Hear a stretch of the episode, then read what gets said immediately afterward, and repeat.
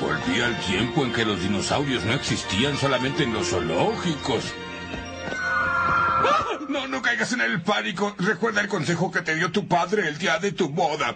Y si algún día regresas en el tiempo, no vayas a tocar nada, porque el más pequeño cambio puede alterar el futuro como no te imaginas.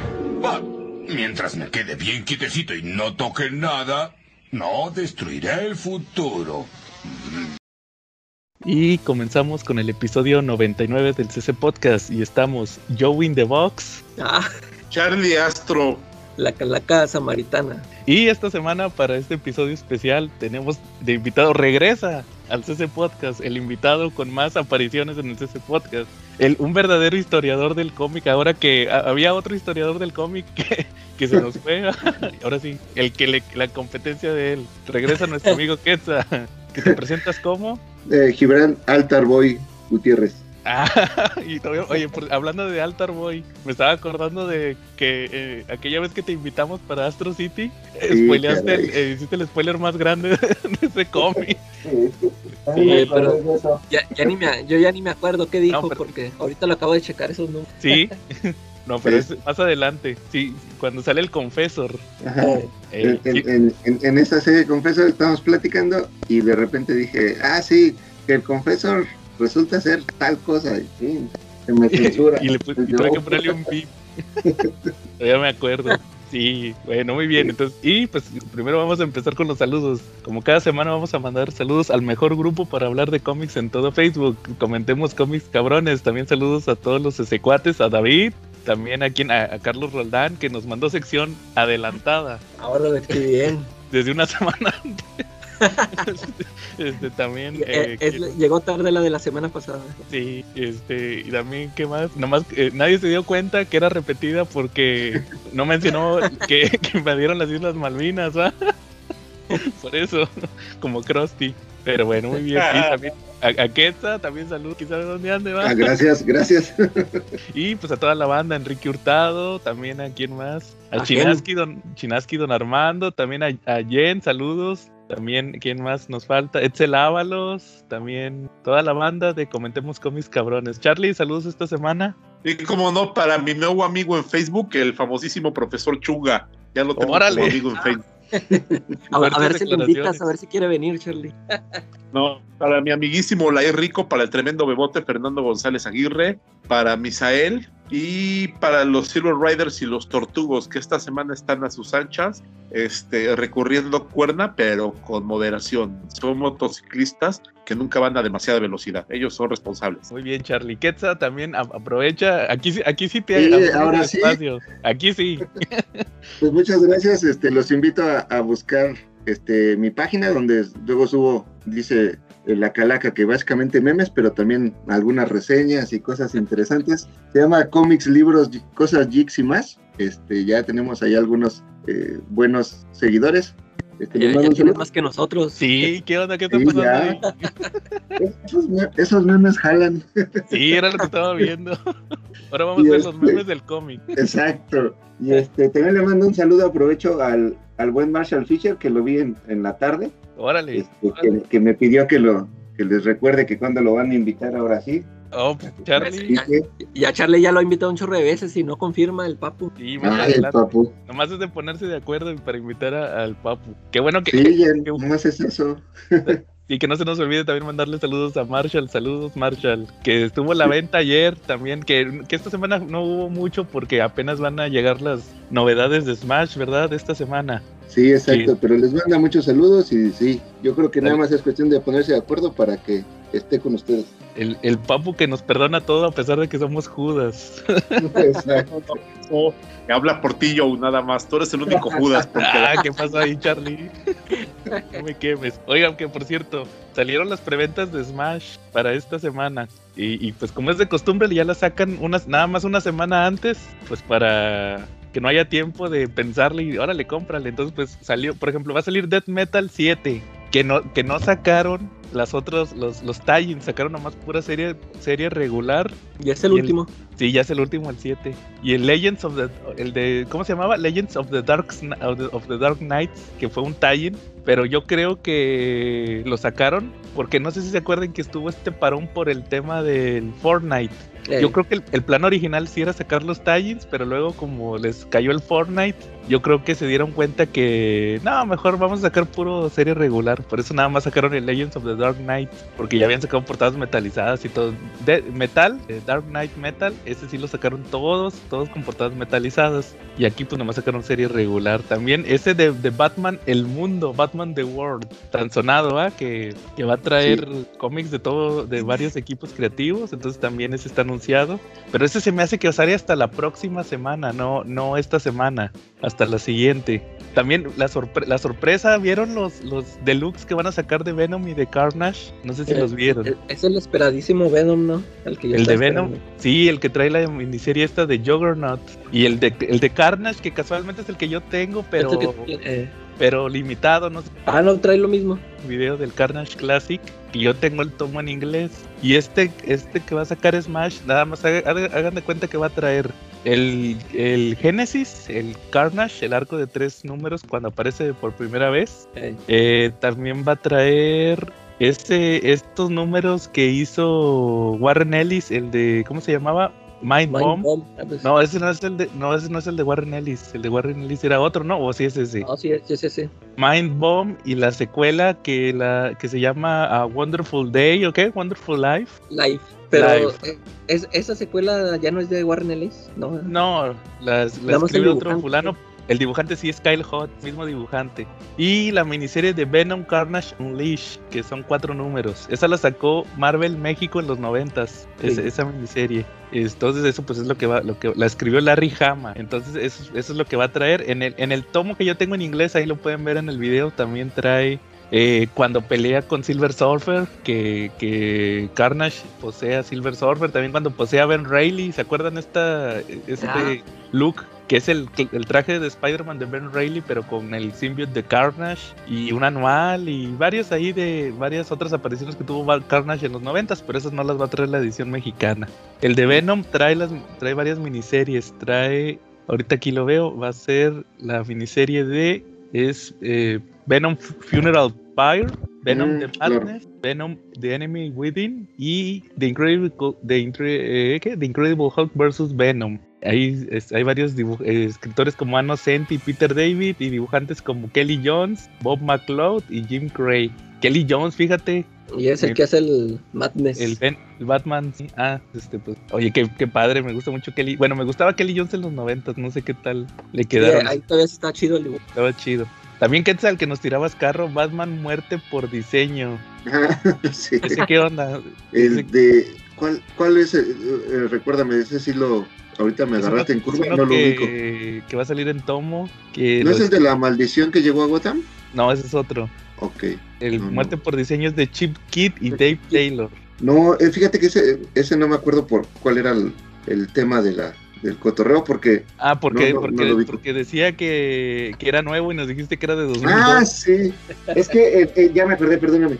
Es que en la reseña que, que subió Smash dice es- en esta nueva serie, ¿no? En esta nueva novela gráfica, no, en esta Ajá. novela gráfica nueva y original. Y original. Y yo, güey, pero si esa tiene más de 10 años, ¿no? Y sí, tiene 12 años de, de- de haber sido publicada.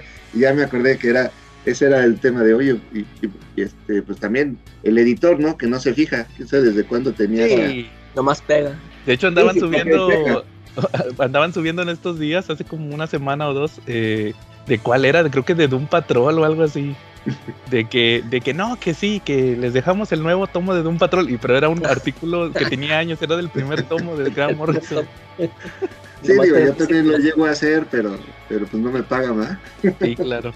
También, también va a salir uno de Chang-Chi, que creo que es una serie nueva, no estoy muy seguro. Que ya ven que ya salió la película, no sé si ya la vieron.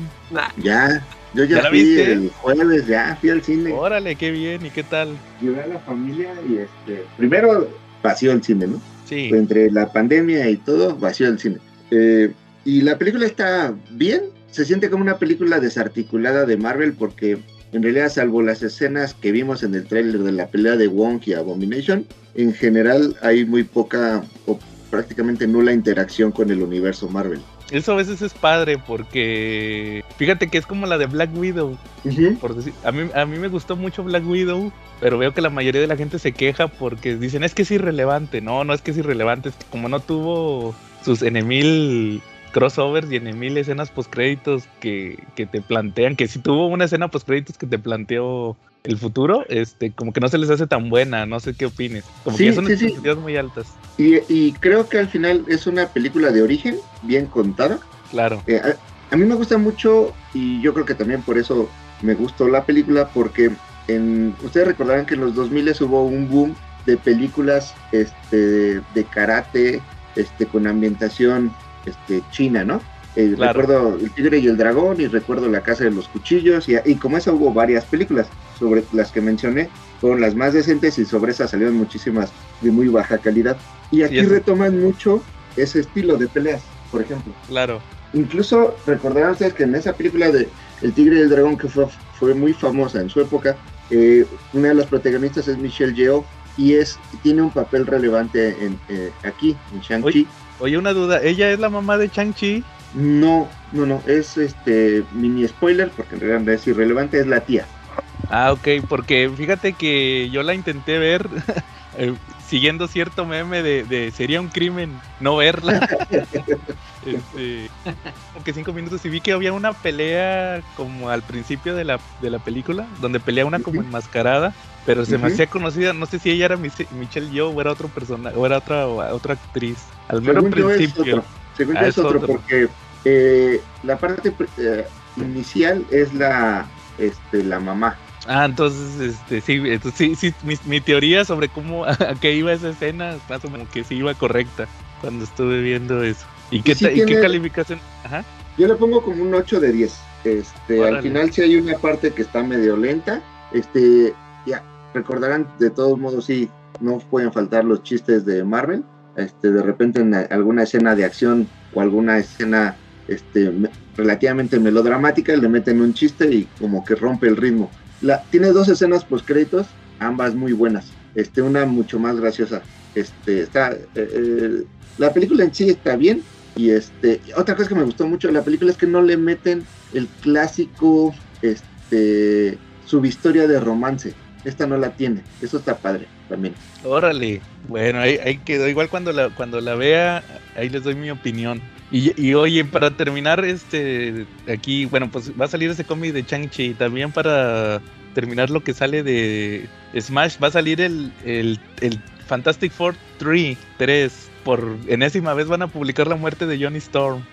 Pero la, la, peculiaridad es que ahora sí van a publicar el famoso epílogo que nunca habían publicado. El, el último número de la muerte de Johnny Storm. Para que, que se guardaron Andale. para que lo comprara por, esa despuésito, cuando Andale. en sus planes sabían que lo iban a publicar por enésima vez después. Sí, eh, dijo Smash, dentro de 10 años vamos a volverlo a publicar. Aunque, aunque saliera un año antes incompleto, que es el que yo tengo, yo tengo el del Marvelverse. Marvelverse se lo compré al Papu, el Marvelverse Fantastic Four. Y ahí viene, pero le falta el último número y este sí lo trae. Es el 588 de Fantastic Four de Hickman. Entonces, pues ahí por si alguien no lo tiene y ya quiere tener la historia completa. Y pues también el, el que decías ahorita, que él, el, de, el Definitive Edition, Batman, la maldición que llegó a Gotham. Aquella historia de que escri ese es, la escribe Miñola, me parece. O nomás hace que las nada más hace las portadas, ¿no? Sí. que nunca me ha gustado su Batman, sinceramente. El, el, el, el Gotham by, by, Gaslight le quedaba, Gaslight. pero ya uno normal como que no. Y es... también a la Calaca tampoco le gusta cómo dibujan. lo, lo dibuja un tal Troy Nix, Nixley, sí. Entonces, este, pues ahí, ahí está basado en, lo, en Lovecraft, ¿verdad? En la de las montañas de la sí. locura, me parece. Entonces, este, pues ahí para los que. Yo, yo sí, la neta, lo voy a comprar. Y fíjate que viendo el estilo de este cuate, como que sí se parece medio a Miñola. Entonces, a lo mejor sí le ha de haber dicho, eh, nomás ahí que se parezca a mi estilo, ¿va? Sí. Entonces, pues ese sí. ese sí lo pienso comprar. Ese con agarrón de nalga va a salir barato. Ándale, sí, ya de por sí está baratón. Pero son de esos como de esos aguaditos de los Sí. Eh, nada que ver con los que se enchinan. Pues sí, pero son se, los se, se Se deforman bien feo, sí. Ese, ese en ese salió el Batman ha salido en ¿no? No, no, ese es el, ese es clásicos modernos. En este, en, el, en los aguaditos salió, a ver, nada más como me acuerdo, es el Batman, este, el de Morrison, ¿cómo se llamaba? El de, no, el de Morrison, pero el otro, el de los noventas, el Gothic. También Man of Steel, también Harley Ivy, que lo sacaron hace poquito, creo que fue el último que sacaron. Y sacaron otro, ¿cuál sería? No me acuerdo ahorita, pero sí, son los, los que se enchinan. Y pues ahí va a salir ese de, de Miñola, de Batman. Entonces, muy bien. Este, eh, ¿qué más les iba a decir? Oh, eh, fíjense que esta semana leí un cómic que terminó, terminó esta semana. No sé si ya leyeron el final de Giger. No, de- de- Pues yo nada más los he ojeado, chicos. nomás los ojeaste, los de Giger, va, de Jeff Jones y Gary Frank. No sé si lo has estado leyendo, que tú también. no, fíjate que leí el número uno, Ajá. este, y de ahí ya no, ya no le seguí. Pero Órale. sí entiendo que ha, ha estado eh, jalando mucha gente, incluso este, como que mm, los primeros números empezaron a subir algo de precio también. Por ahí el número uno ya andaba hace unos 15 días en 30 dólares, 35 dólares, luego bajó un poco. Nicho, ese cómic, pero no, no lo he seguido. Sí, fíjate que, que curiosamente hoy lo estuve leyendo y, noté algo que puede ser medio interesante.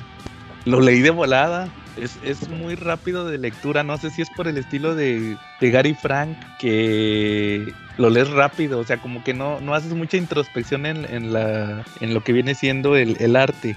Porque sí está muy rápido de leer. También los, como que no se complica mucho Jeff Jones con los con lo que viene siendo los diálogos. Y está muy sencillo de leer. Leí los seis números. es- yo lo he estado comprando. Me falta nada más ir, ir a comprar el 6 que salió esta semana. Y me, me llamó la atención que al final trae una carta de Jeff Jones. Donde más o menos explica él qué onda con, con este tema de Giger. Fíjense que, que en sí pues yo, de hecho, cuando, yo- cuando salió yo traía la duda de, oye, pues cómo le irá a hacer, porque Gary Frank no creo que se aviente una serie regular, ¿verdad? Conociéndolo cómo se tarda a veces con su arte, ¿va? Que está muy chido, pero se tarda.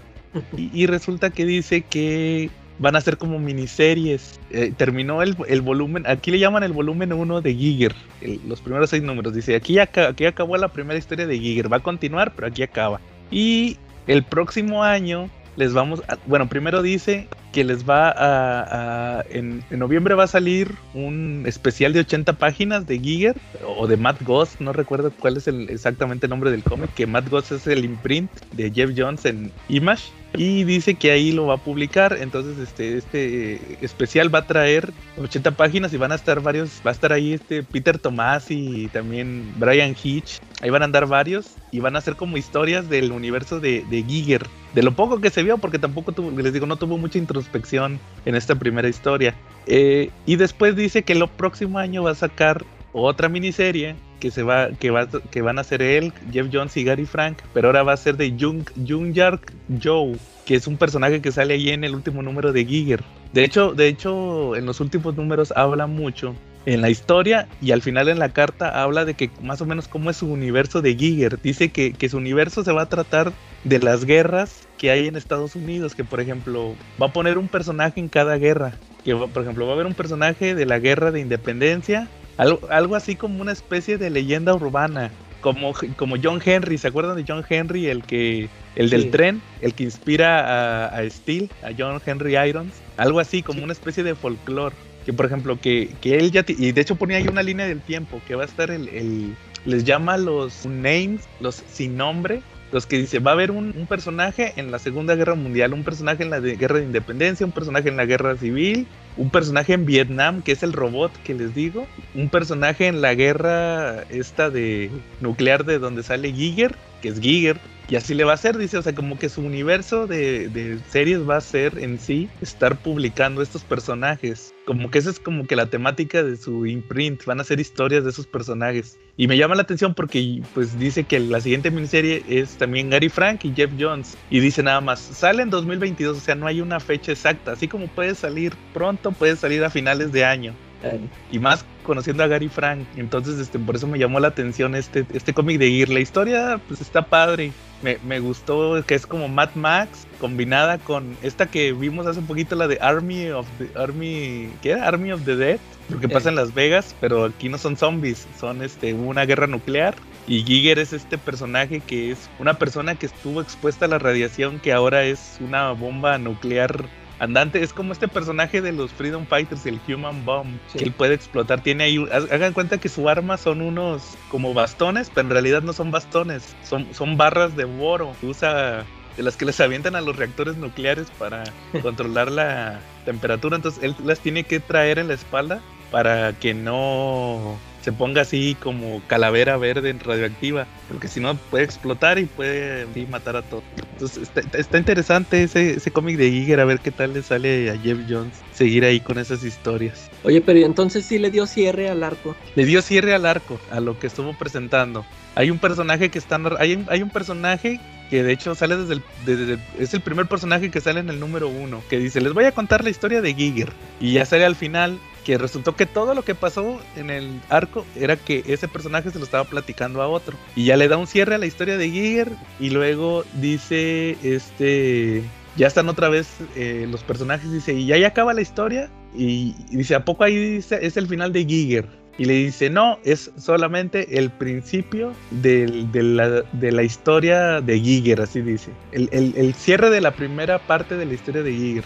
O sea, y, y, vendrían más cosas para él. O sea, y ahí dice, ya fin del cierre de la historia 1. Y tiene una como tipo escena post créditos donde sale que otros personajes que aparecieron ahí en la miniserie, o más bien en ese primer arco, porque yo dudo que lo manejen como miniseries, ya están tramando algo para las siguientes historias. Sí está interesantón ese, ese, me gustó mucho, pero yo creo que se va a tardar años en salir Giger, la sobre todo si las dibuja Gary Frank. Si, si dice Jeff Jones, no, ya voy a meter otro dibujante, pues entonces ahí sí va a salir en friega, ¿verdad? Pero lo que me llamaba la atención era que lo dibujara Gary Frank.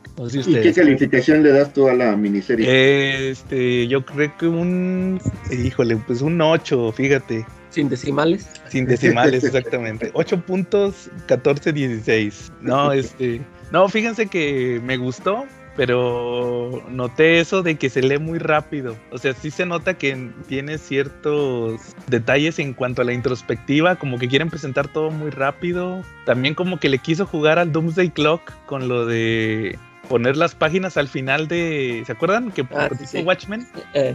Poner este información al final pero nomás lo pone los primeros dos números, ya después se le olvida y, y ese esas páginas es pura publicidad de otros cómics de Image y de Matt Ghost. Entonces, como que ahí fue una oportunidad desperdiciada. Este, el arte está muy padre, es de 10, es Gary Frank. La historia me gustó mucho. Este, la premisa, pues no se me hace muy original, lo de la guerra nuclear, pero estuvo chido. Lo de los personajes, el personaje se me hizo padre, el de, el de Giger. Pero sí, yo creo que le faltó un poquito más de desarrollo en la historia y, y que le diera el parón ahí de que, no, pues aquí cierra el primer volumen, ya lo que viene después, este, pues, pues pues, le digo, yo creo que sí un 8, a lo mejor un 8-5, ya poniéndome muy estricto. Pero sí está bien, ahí para que lo chequen Giger de Jeff Jones y Gary Frank en Image. Muy bien. Eh, ¿Algún otro? Traigo tema, ah, traigo tema del, traigo una sección con temas vintage. A ver, Charly. Pues miren, primero que nada, pues niños, no se espanten, pero en este momento, este, los rusos acaban de invadir Afganistán. Tendríamos que remontar una época de un imperio que ha sido tratado de invadir muchísimas veces a lo largo de la historia, pero que siempre ha encontrado resistencia natural. Y fíjate que cuatro años después de que pasó esto, en Estados Unidos produjeron una serie que seguramente ustedes ya la vieron, se llama Invasión Extraterrestre, es un clásico. Está basada en una novela que se llama It Can, It Can Happen Here, que fue publicada en 1935 por Sinclair Lewis. Lewis. Sinclair Lewis escribe la historia de un senador populista y xenófobo que gana las elecciones presidenciales de Estados Unidos en 1936. Es una novela que se anticipa a la época porque habla la, la ascensión de, un régimen nazi eh, al mismo tiempo que estaba pasando en Alemania o que iba a suceder en Alemania, ¿vale? Eso es lo realmente interesante y pues resulta que, que el creador de la serie que se llama Kenneth Johnson hizo un guion basado en eso, pero pues aprovechando que tenían el boom de la Guerra de las Galaxias, NBC quiso que se lo adaptaran, pero con extraterrestres. Dijo, órale, va, te la produzco, pero ponle marcianito en lugar de, de nazi. Pues resulta que, que, llegó la serie que todos conocimos. No sé si ustedes la llegaron a ver. Tiene, tiene sus puntos interesantes, porque, por ejemplo, durante los capítulos de invasión extraterrestre, vimos en, los, en un capítulo donde pelean en Sudáfrica, donde está la resistencia en Sudáfrica, vimos a negros y blancos este, peleando juntos. Y eso es bastante rescatable, porque cuando sucedió, cuando firmaron esa serie, todavía existía el apartheid en, en África, Sudáfrica. ¿Ustedes vieron esa serie? ¿La recuerdan? Yo no. No, Yo fíjate vi que el no. reboot. Yo vi- Son el peor público que he visto. Esta serie es un clásico, tiene casi 40 años. En el 2023 cumple 40 años de vida. Pues tiene, tiene, tiene muchas cosas muy interesantes. Es como un régimen nazi. Se supone que un buen día llegan a la Tierra 50 naves gigantes, 50 naves nodrizas que se instalan pues, en las principales ciudades del mundo. Curiosamente no llega ninguna a México según la trama, pero pues llegan a varias Estados Unidos, porque pues, el ego es el ego, ¿no? Y, y pues llegan con promesas de nuevas tecnologías y curas para las enfermedades a la humanidad, pero eran una, es una mentira porque lo que pretenden es llevarse el agua. Y los extraterrestres que, los visitantes que se ven como humanos, en realidad son reptiles, pero van disfrazados humanos, llevan una piel sintética con cabello sintético y ojos postizos y resulta que pues, no, que son, que son reptiles. Eh, va muy, es una serie que tiene marcadas, marcados guiños al ocultismo y tiene cosas muy, muy extrañas. Por ejemplo, en el caso de los reptiles, eh, su símbolo de ellos es el, es un, son, es el mismo símbolo de Tubal Caín, que también es un símbolo que, que es muy presente en la doctrina de los reptilianos. ¿Cómo ven? Entonces, la hecho- verdad es interesante. Oye, Charlie, te iba a decir que de ahí salió lo de los reptilianos, ¿no? Este, no, eso ya venía un poquito más hacia atrás, pero, pero, ¿cómo se llama? Pero sí reforzó un poquito las teorías de la conspiración de los reptilianos años después, cuando nació el Internet, ¿no? De hecho, de hecho, esta serie es interesante por eso, porque hay gente que dice que, que pues así va a pasar, hay gente que jura y perjura que, que Hollywood nos está dando una probadita de lo que va a suceder en unos años, o que la NBC, mejor dicho, nos está dando una probadita de, de lo que va a suceder en unos años. Fíjate que te decía, sí conozco la serie, pero nunca la vi. Yo, yo vi el reboot. Nunca lo vieron el reboot. El no, de- tampoco. Salió en Warner Channel hace como ya va, ya va por de 10 años. Y más Este, o menos, Ese, ese reboot, ahí salió esta Morena Baccarin, la que es la novia de Deadpool. Ella era la, ella era la protagonista. Ella era la, la ¿cómo se llamaba? La, la extraterrestre mayor, la líder de los reptilianos. Ella, ella era la, la líder. En aquel entonces su look era que traía el pelo bien, haz cuenta que estaba, tenía el pelo bien cortito, tipo así como casi peloncita. Entonces pues, sí se veía bien rara. Ya después se dejó crecer el pelo y se hizo bien guapa, va. Y igual, pues como que, se, que, la historia era más o menos lo, lo- la, la temática era la misma de la serie original, que llegaban y que según que traían muchos beneficios a la humanidad y pues resulta que no, que son los reptilianos y, y ahí se hace la resistencia, ¿va? Y ahí hay una policía que es como que la, la principal, que es la que anda investigando todo eso. Está- es- sí me acuerdo que estaba interesante, pero creo que nomás duró dos temporadas, no, no pegó. No sí, pegó se igual. fue inmediatamente. La serie que te digo tiene, tiene sus pequeñas perlas y están entretenidas. Por ejemplo, vas a ver a Freddy, a Robert Englund, este, en uno de los papeles principales de la serie. Él es un extraterrestre, pero él es bueno en esa serie. Sí, en esa también había uno que, que hasta embarazó a una humana. Iba a tener un híbrido. Ah, eso también pasó en esta serie, precisamente. Este, no les quise spoilear toda la serie, pero pues la serie habla sobre religión, sobre un cura que, un padrecito que se, que se va a meter con los visitantes porque pues quiere que lo lleven a su planeta a evangelizarlos a todos. Este, incluye un visitante que, que resulta que embaraza a una humana y que nace la primera, la- el primer bebé interestelar, pero que resulta que cuando nacen son dos, que son como cuatitos. Este, una nace que es una bebé prácticamente humana, salvo por el detalle de que tiene una lengua como de serpiente, y pues sale un, un ¿cómo se llama? Un lagarto chiquito, que digo, para los efectos hace casi 40 años, sí se ve bien de plástico. Digo, yo he visto Botlex que se ve más real, pero Órale. pues aún así está. Ese, ese pobre bebé reptil, ni nombre le ponen porque pues acaba muriendo el pobre, este, luego resulta que la, que puede, que al final es una, le roban la, la idea final a la guerra de los mundos, porque para derrotar a los extraterrestres pues, se les ocurre generar una toxina que es peligrosa para los reptiles, pero es inofensiva para los humanos. Sí, me acuerdo que también en el reboot manejaron esa trama, Charlie. ¿Mm? Oye, ah, por cierto, hablando de, de efectos que se ven chafas, ayer estaba viendo la película, ¿se acuerdan de la del cementerio de mascotas? La de los noventas. Sí. ¿Dónde ¿Cuál? sale DiCaprio? ¿Cuál? No, ese, no, DiCaprio sale, ¿eh? Sí, DiCaprio sale en una de cementerio de mascotas. No, tú dices el, el John Connor, ¿no? Este, ¿cómo se llamaba? Edward, Edward, Edward Furlong. No, No, yo. sale DiCaprio. Órale, no sabía. Ahorita te digo va a salir. No, yo digo la, bueno, sí, yo digo la de los noventas, la de la clásica va de que donde sale Herman Monster, esa. Cuando y cuando me la, la- cuando me la topé estaba en la batalla final entre el papá y el, el bebé bebé. y, se ve bien chaval los cortes entre cuando es un muñeco y el bebé va. Como que al bebé le decían, haz cara así como enojado y el bebé no me le decía, "Oh". pobre niño. Pero sí se ve bien chava y dije, "Guá- guárale. ¿Pero nada más viste el final o te la aventaste toda Ya completa? la había, no, ayer, ayer cuando me la topé estaba nada más el final. La he visto varias veces, Ok.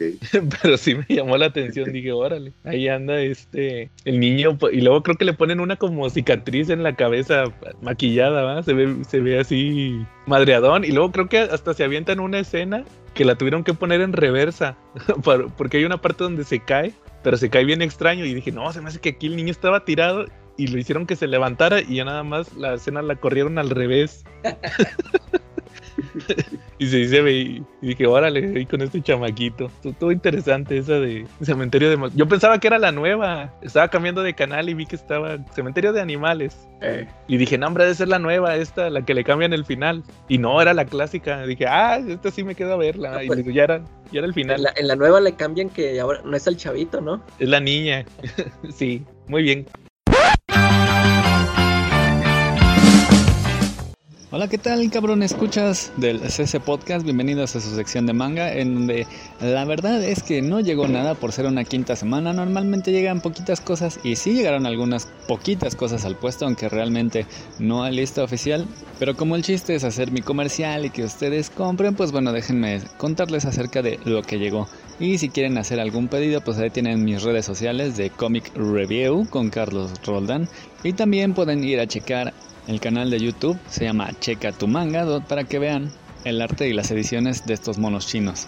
Por lo pronto tenemos el final de Seven Deadly Sins, que qué bueno que ya se acabó después de 41 tomos. La verdad es que se prolongó un poco, probablemente por decisión de los editores. El final tuvo un par de falsos finales en donde tras derrotar al villano principal surgía otro y otro y otro. Cosa que lo mismo estaba restándole el dramatismo que había ido creando, importancia a los villanos que habían combatido. Y en este caso sí parecía prolongarse un poco sin sentido, aunque bueno, finalmente tenemos la conclusión con la historia de Merlín, que era uno de los pecados capitales más en- enigmáticos. Después de que todos y cada uno de los otros seis pecados cumplieran sus sueños, pues bueno, Merlín explica cuál era el suyo y era revivir al caos. El caos es por supuesto una entidad que puede ser maligna o benigna, dependiendo de quién se le quién sea el usuario o para cuál sea el fin. Así que lo pone dentro del cuerpo del rey Arturo y ahora tienen que combatir sus compañeros en contra de Merlín para controlar al caos dándole pues bueno ya un cierre a esta historia. También de 109 pesos está el número 70 y algo de Bleach, donde Ichigo, el protagonista, después de unos números perdidos, pues bueno, hacía su viaje hacia el Sereitei para llegar contra el villano final Iwatch, el amo y señor de todos los Quincy's. Así que mientras Ichigo llega de manera dramática a la sala del trono en donde está Iwatch, los capitanes enfrentan a los pretores, es decir, la última guardia, los hombres más fuertes de Iwatch, y vemos particularmente una de las batallas más importantes en donde vamos a ver a Kenpachi Saraki, el más fuerte del todo Sereitei, finalmente desencadenar su poder al lograr un Bankai, que cuando lo conocimos se supone que él no necesitaba de un Bankai para estar incluso dentro de los capitanes más fuertes. Así que pues bueno, es un número donde hay más batallas, pero con mucha emoción y con este detalle en particular. Está de 129 pesos el nuevo número de Kaguya-sama. Es de esas cosas que tienen un humor absurdo, pero tan absurdo que realmente funciona, no por nada lleva veintitantos números y continúa saliendo. Y lo único que podemos esperar de este manga es, como siempre, divertirnos a costa de las estupideces que cometen los que se supone son los alumnos más aplicados e inteligentes de la escuela en esta absurda guerra por hacer que el presidente y la vicepresidenta se declaren el uno al otro, pero son tan raros que desarrollan un montón de raras estrategias para no tener que ser el primero que se declare. En esta ocasión tenemos algunas cosas como el presidente yendo con algunos cuates al karaoke, que desencadena los celos de la vicepresidenta, lo cual luego los pone en una absurda situación de recrear las citas de los jóvenes, pero dentro del ambiente del el consejo escolar, el desarrollo de un juego bastante estúpido, y cierra con la trágica pérdida de Kaguya, la vicepresidenta, cuando rompe su celular, un celular viejísimo, porque bueno, ella no es muy adepta a la tecnología, solamente se enfoca a los estudios, pero es tan viejo que simplemente ya no tiene reparación, ya no puede recuperar los datos y todo aquello que tenía y que había construido sus memorias con el presidente se pierde para siempre. Tan trágico como divertido al mismo tiempo. También salió de 249 el nuevo número de City Hunter, ya tenía rato que este no me lo hacían llegar al negocio y es un alivio ver que sigue con la misma estructura dos historias en donde vemos la conclusión de una y el inicio de otra. Aquí la cosa es una especie de Miami Vice, en donde tenemos a Río Saeva, un detective que tiene una puntería infalible y que en su mayoría, sorprendentemente porque es un pervertido, los casos que consigue son protegiendo a hermosas señoritas. En este caso, uno es bastante especial porque es la conclusión del caso del capítulo anterior en donde tenía que proteger a una princesa de un país que escapa y va junto con su dama de compañía. Sin embargo, para que Río no se pase de lanza, le hacen creer que va a cuidar a la dama de compañía mientras que la princesa se queda. Sin embargo, pues él intenta meterle mano de todas maneras, se enfrenta a agentes secretos del país del que es la princesa que intentan rescatarla, pero pues bueno, él, como siempre, consigue conquistar a la dama, librarla de los peligros, verse cool y además llevarse unas buenas manoseadas. Y el inicio del siguiente caso es con una bailarina que está intentando triunfar, por lo cual, pues bueno, se las ve negras porque tiene un trabajo medio mal pagado mientras intenta con mucho esfuerzo conseguir el papel protagónico que la ha de ser, la ha de hacer triunfar en el mundo del baile. Curiosamente, el departamento al cual se muda parece estar embrujado y es ahí cuando conoce a Río Saeva, primero espiándola y luego siendo su guardaespaldas ya que comienza a ser atacada por hombres misteriosos y a partir de ahí Río, con el pretexto de protegerla, no se le despega ni un segundo pero su gloria llega cuando, pues bueno, finalmente esta chica encuentra un papel en una obra de teatro y ahí Río Saeva tiene la oportunidad de espiar no solo a una, sino a un montón de chicas de cuerpos atléticos mientras se cambian para entrar a la obra. Y finalmente lo más esperado, también de 129 pesos, llega Paradise Kiss, una obra de manga para público femenino, pero público femenino maduro. Es decir, la demografía es José. Y la verdad es que cualquiera que disfrute una buena historia con algo de humor y romance, la va a encontrar sumamente atractiva. Paradise Kiss es la historia de una estudiante de preparatoria que se encuentra con un grupo de estudiantes de una escuela de arte. Este grupo de cinco chicos están estudiando corte y confección para dedicarse al mundo de la moda y encuentran en esta chica que tiene una figura esbelta y un rostro de finas facciones, el modelo perfecto para su siguiente pasarela. Así que intentan convencerla de que ella sea la modelo. Sin embargo, esta chica, como la mayoría de las chicas y los estudiantes y las personas en Japón, lo único que intentan es, es, tener una vida tranquila, sin sobresaltos y sobre todo sin destacar, lo cual es completamente lo opuesto, ya que este grupo de chicos variopintos tienen una imagen impactante que sobresale, así como sus personalidades que son sumamente excéntricas. Así que mientras esta chica intenta huir desesperadamente, ellos intentan atraerla desesperadamente para que sea parte de su desfile. Pero como estos chicos son tan raros y extravagantes, ella poco a poco se ve atraída hacia ellos. Y mientras los conoce, pues se va interesando por su manera de ser, por sus historias y por un chico en particular que es bastante apuesto. El dibujo de este manga es bastante estético y la moda de los personajes es única, ya que la mangaka también había estudiado para esta carrera de la moda pero bueno, decide dedicarse al mundo de la moda. De hecho, tanto Paradise Kiss como otro de sus mangas llamado Nana son pues de culto y de hecho, Paradise Kiss se editaba en una revista de moda. Lo mejor es que esta historia, que podría ser leída por cualquiera, solamente consta de 5 tomos, así que si se van a animar con un manga, este es uno de los que yo les recomendaría que sí, se vayan por él. Y eso, Nakamas, es todo por ahora. Espero que les guste la sección, que volvemos con la programación habitual. Caraca, ¿alguna película que quiero recomendar esta semana? Eh, mira, es, esta la, la, estaba guardando para cuando viniera Ketz alguna vez. A ver. es que vi, vi, una película que está basada en una en un trabajo de Neil Gaiman. Es, es esta película se llama eh, Cómo hablar con chicas en fiestas, algo así. Ah, ok. Que, sí, no, creo, creo que primero la sacó en un cuento, novela, y luego ya también la hizo cómic, ¿no? Sí, correcto. Primero fue cuento, ganó un chingo de premios, y luego lo hicieron el cómic con el, con el, con el este, brasileño, Gabriel Bach. Eh, ya, a ver, yo no he checado ni el cómic ni la novela, pero a ver qué tal. ¿Tú no has visto la película, Quetzal? No, no, la película no la he visto. A ver, ahí, ahí, te va a ver, a ver qué tanto le cambiaron o qué. Aquí no, no sé si se, haz de cuenta que se trata, es un grupo de, de, chavos punks. No sé si también allá son punks o son gente normal y decente. No, acá, acá normal y decente. pues, pues por eso me gustó la película, porque sale mucha música que a mí me gusta.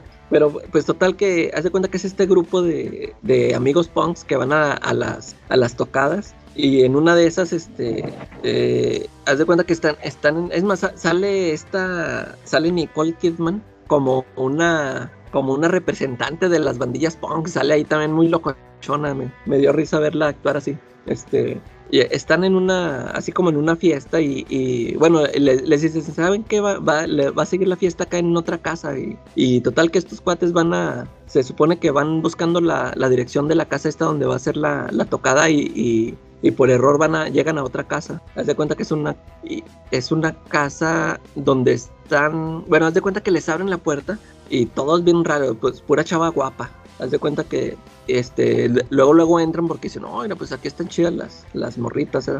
Y se meten y, pero están haciendo pura loquera y, y, ellos creen que es ahí en la fiesta porque, porque te digo, están haciendo puras cosas muy extrañas. Están cantando y, y este, bailando, pero total que resulta ser una secta, esa, ahí, ahí en esa casa. Y, y un cuate, este, pues total que se enamora de una, de una chava de las que están ahí, que viene siendo la, la chavita esta, es la que es hermana de Dakota, ¿sí se llama Dakota Fanning? El, uh -huh. el fan. El esa, Fanning. Es, eh, el fan. Este, y, y ya se cuenta que se la lleva a su casa, se enamora de ella y, y total que... Ah, ah pues ah, recuerden que yo cuento mis películas con spoilers para que no se vendan. total que resulta, esta secta resulta ser, son una raza extraterrestre. este y hacen, o sea, tienen años viviendo aquí, no sé qué, está, está, muy loca la película, muy marihuana, este, y total que creo que no, no, no sé a qué vinieron, esa raza no sé a qué vino, no sé qué están, no sé si están estudiando la humanidad, ya no me acuerdo, pero total que se van a ir y, pues el chavo que ya este, está ahí enamorado de la chavita no quiere que se vaya, total que al final termina yéndose. O sea, te acuerdas que sí se regresan a su planeta. Y ya el cuate este se queda, se queda ahí todo aguitadillo. Y luego te ponen ahí que sale, no sé, creo que 15 años después, algo así. Y luego haz de cuenta que el chavito este, este, cuenta su historia, haz de cuenta que escribe toda su historia, lo que pasó, lo que, lo que vivió este, al conocer esta chavita, lo cuenta, en, lo escribe en un libro y al, al, final haz de cuenta que sale caracterizado como Neil Gaiman, a mí me dio risa eso. haz de cuenta que está en, un, en una, como que en una firma de libros y, y, y yo lo vi y haz de cuenta que está caracterizado como Neil Gaiman y está ahí firmando libros y, y ya en, ese, en eso llegan, este, llegan unos unos chavos a pedirles autógrafos y total que resultan ser sus hijos que tuvo con la... Haz de cuenta que la morra esta, la extraterrestre, se fue embarazada.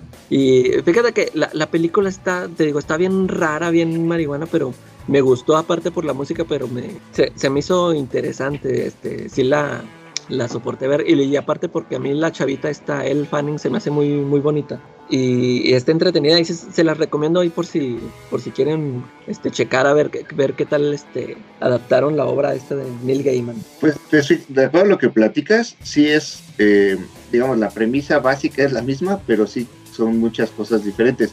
En el cómic son un par de amigos y justamente el cómic, eh, bueno, el cuento se llama Así como hablar este, con chicas, porque eh, cómo hablar con chicas en las fiestas es el título.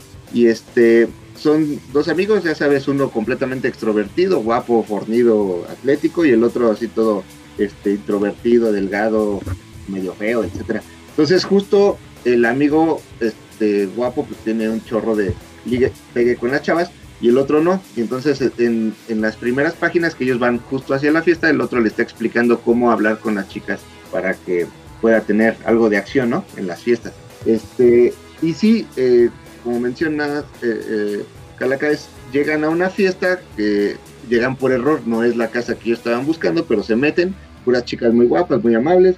Así hacen mucho hincapié en la parte de la música, pero por supuesto no son tan específicos como para decirte qué canciones, a diferencia de a lo mejor de otros cómics. Y este, las chavas resultan ser extraterrestres. Este, eh, el, eh, el guapo, el, este, el güero, porque aparte es güero, este, está como a punto de hacer el amor y se da cuenta de que hay una, a- al- algo complicado con las chavas y sale corriendo. Y el otro, es, después de que liga con, con, la, con una de las, de las chavas de las extraterrestres, está dando un beso, pero sí es como mucho más de, de la parte de cariño y esto. Cuando son interrumpidos por el amigo, salen y la, la casa empieza a arder. Y en realidad ahí se acaba el, el cómic. Son 60 páginas, está, está muy bien dibujado porque son acuarelas todos los dibujos. Este, y el- en realidad, pues termina en que se van cada quien a su casa y el chavo este, pese a, lo que, a que eran extraterrestres y lo demás, el, el introvertido pues va muy contento porque al fin pudo besar a, un- a una chica en las fiestas y ahí se acaba, ¿no? Ya no pasa todo lo que mencionas de la película. Acá, acá le alargaron. Le agarraron la premisa. Sí. Sí, sí, sí. Pero el cómic está muy bueno, a, a mí me gustó. Este, es- les digo, está dibujada por los brasileños Fabio Moon y Gabriel Ba, y este sobre el, y el que escribe es Neil Gaiman. Es, yo la compré hace mucho tiempo en una edición este, española, si no me recuerdo, y este es una sola novela gráfica, 60 hojas más o menos. Y sí, el original en realidad es el cuento. Sí. Oigan, que por cierto, por cierto, hab- hablando nada más rápido de los brasileños, ya sí supieron que ya acabaron de grabar la temporada 3 de Umbrella Academy. No. Anunciaron esta semana que ya acabaron. La- lo anunció el Elliot Page, pero me Ya quedé pensando, Así va a salir, va a salir como. e- eso era, eso era lo que iba, que me quedé Ajá. pensando cómo le irá a hacer, cómo van a justificar al personaje. Justo cuando salió ese tema, yo lo puse en, la- en algunas páginas. Si al final él como actor iba, a decidir seguir actuando en papeles de chica, o si a raíz de eso iba a dedicarse exclusivamente a papeles de hombre, ¿no? Este, que también es parte interesante de, de esta transformación, ¿no? Que tuvo. Sí, pero pues su papel, su papel es, es mujer. Claro. Pero pues ya ves que también no. de, la, lo ca- la cambiaron de, de una temporada a otra, se volvió lesbiana. A lo mejor, a la- ya ves que al final tuvo A lo que mejor ver la algo- transición fue gradual, ¿no? Sí, puede ser que a lo mejor algo tenga que ver también lo del viaje en el tiempo. A lo mejor así lo van a querer justificar. Ándale, lo van a acomodar así. Sí, algo así, porque ya ves que como que cambia, va- cambiaron muchas cosas supuestamente. Con lo de-. A lo mejor lo interesante, más que nada por morbo, va a ser eso, ¿verdad? A ver cómo justifican esos cambios.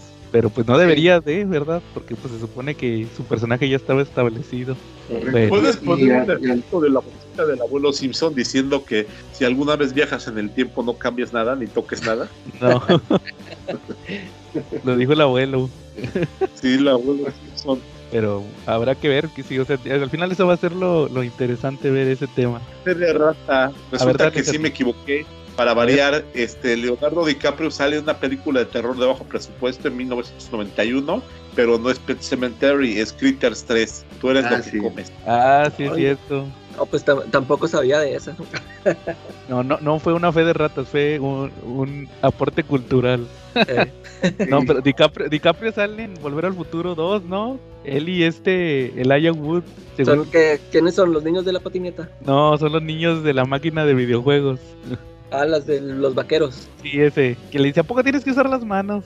Eso en esos. Órale, sí. A ver, la voy a checar. Sí, es Elijah Wood. El único que me acuerdo que sí es, es Elijah Wood, el Frodo. Pero Ajá. creo que el otro es DiCaprio. Órale. Estoy casi seguro. Ahí va. Oigan, les quería que recomendar una serie rápido también para seguir. A ver. Este, fíjense que me chuté una serie de mi ídolo Gendy Tartakovsky. Ya ven que yo casi soy, casi, casi no hablo de él, ¿va? Eh. Es que tiene una serie en, la- la- es de Adult Swim, así como Ricky Morty. Oye, ¿ese Adult Swim en qué canal sale? ¿En Cartoon Network? Eh, mira, se supone que era un bloque que salió en Estados Unidos, como un subsello para que me entiendas de Cartoon Network. Eh, En, en- hace cuando fue su, su máximo en Estados Unidos eh, tenía su sección y creo que esta sí tenía su canal y aquí en México lo ponían a las 12 de la noche, salían varias series. Ahí salía la de Harvey Berman, abogado y todas esas. Eh, sí, esas sí las vi. Este, me acuerdo que me, me enojé mucho porque me quitaron mis animes. Estaba morro y me gustaban mis animes y me los quitaron por poner Adult Swim. Y ahorita creo que los ponen también en Estados Unidos a las 12 de la noche. Creo que también en Cartoon Network o así. Pero aquí los ponen en Warner Channel ahorita. Ya Cartoon Network no quieren que toquen, como que ya no quieren que tocarlo para eso. Eh, Aquí el, el Ricky Morty todos salen en, en, en Warner, pero después de las 12 de la noche. Es, es más o menos el horario que están manejando. Entonces, este a Tartakovsky eh, sacó hace unos años, como dos o tres años, el final de Samurai Jack, que la dejó incompleta, sacó el final y lo sacó para mayores de edad, porque según que iba a tener mucha violencia y lo pasó ahí en Adult Swim, o sea, lo, lo, lo brincó de categoría. Y después de eso sacó otra serie que tiene salió en 2019, pero la terminaron de poner en 2020, o sea, como que entre 2019 y 2020 salió la serie. Se llama Primal, se llama Primal. Este, la pusieron en el HBO Max casi desde el principio. Nada más que yo no la había visto porque empecé a ver el primer capítulo y vi que no tenía subtítulos y dije, "Ah, que se me hace que es un error de la del sistema porque pues, no, no le puso subtítulos ni nada, ¿va? pero no es que no ocupa porque no hablan. Es, Claro. es un- es como Samurai, ya después me acordé que en Samurai Jack a veces había capítulos completos donde no hablaba el personaje. eh, Era pura acción. No, aquí fíjate que es una serie, son 10 capítulos de 20 Sí. minutos. ¿Y todos Ajá. los capítulos son sin diálogos? Eh, sí, nada más el último capítulo hay unos diálogos, pero de otro personaje, pero no importan, o sea, los diálogos no son importantes, no te los traducen para que me entiendas. Sí. Este, ¿de qué se trata la serie? Haz de cuenta que es un cavernícola. Eh, empieza que es un cavernícola, que es un cazador, vive en la, entre comillas, en la edad de piedra, pero es una de esas edades de piedra ficticias como los picapiedra porque hay dinosaurios. Entonces, este, pues va a cazar y todo y regresa a su, ca- a su, a su choza, a su cueva. Y resulta que llegan unos T-Rex y se comen a la esposa y a los hijos. Entonces el, el cuate se, enoja, va, de que, ah, malditos T-Rex, no habla, o sea, nomás se oyen los gruñidos. Y los anda cazando y se topa otro T-Rex. Y resulta que ese T-Rex es bueno, tiene sus T-Rex chiquitos. Y llegan los T-Rex malos, se comen a los, a los T-Rex chiquitos. Y entonces el, T-Rex bueno y él se tienen que unir a pelear con ellos. Entonces, como es Adult Swim y es Tartakovsky, pues se da cuenta que es un chorro de. Son puras escenas de acción bien violentas y ahí sí hay mucha sangre y todo, ¿va? y matan a los T-Rex y todo. Total que al final de ese primer episodio se- son las aventuras del cazador, del cavernícola y su T-Rex, que se supone que es su compañero, pero también a veces lo usa como, como transporte. Ahí cabalga, al, monta más bien al, al T-Rex. Sí. Eh, ese es el primer episodio. Ya después las aventuras. Primero empiezan las aventuras muy, muy aterrizadas. Pero aterrizadas dentro del contexto de que pues hay dinosaurios, van cavernícolas. Entonces, primero pelean con unas serpientes y luego pelean con unos mamuts. Ya después, que esto le va a gustar a Charlie, ya se empieza, se, empieza, se vuelve Conan. Ya después, bien, bien descarado se vuelve Conan. Porque el cuate, les digo, es un cavernícola, pero haz de cuenta que es Conan. Es que, porque trae, anda taparrabos, no, no trae, y no trae espada, trae una lanza de piedra, o sea, la, la- lanza con punta de piedra. Pero tú lo ves y es Conan. Y resulta que ya después, por ejemplo, hay una, un episodio donde se topan a una como, a unos como hombres simio que los capturan y andan haciendo así rituales, entonces bien Conan eso. Luego también hay uno donde se topan unas brujas, se topan unos murciélagos y una araña gigante, que eso es clásico, va la araña gigante contra Conan. Y ya dije, no hombre, esta serie ya se volvió Conan. Y ya al, mero final tiene también otro episodio muy a la Conan. Ah, uno que me gustó mucho, que para mí se volvió de mis favoritos, es donde sale un, un dinosaurio zombie. se, me hizo muy, se me hizo muy bien planteado, porque haz de cuenta que es un, lo peor es que es un brontosaurio. Está así un brontosaurio comiendo de un árbol y de repente llega un dinosaurio así chiquito y tú lo ves y está todo madreado, se le ven las costillas, así, o sea, es un zombie. Y pues el dinosaurio chiquito lo muerde y pues el brontosaurio nomás lo apachurra con, con la pata, va así y ahí ya lo mató. Pero lo mordió, entonces el brontosaurio se vuelve un zombie y empieza a corretear al T-Rex, al T-Rex y al, al cavernícola. Y pues, pues es, es casi el triple de tamaño. Imagínate, va destruyendo ahí todo el, el dinosaurio ahí persiguiéndolos. Y se me hizo muy chido ese episodio del zombie, se me hizo muy, muy original. Que no es nada original, pero se me hizo muy original. Eso de que fuera un zombie, estuvo chido. Entonces, este, ahí está en HBO Max, por si la pueden checar, esa de Primal. Está, está interesante y trae todo el espíritu de Samurai Jack. Y ya este mes van a subir Samurai Jack, ya lo anunciaron. Esa serie, eso me gustaba un chorro, Samurai Jack. ¿Cómo ven? Pues hay que echarle ojo. Ándale, Quetzal. Oye, Quetzal, ¿algún cómic que estés leyendo antes de pasar al tema principal? Sí, esta semana estuve leyendo como muchos eh, atrasados. No tanto de los nuevos. Entonces, hay tres que ahorita recuerdo que leí esta semana.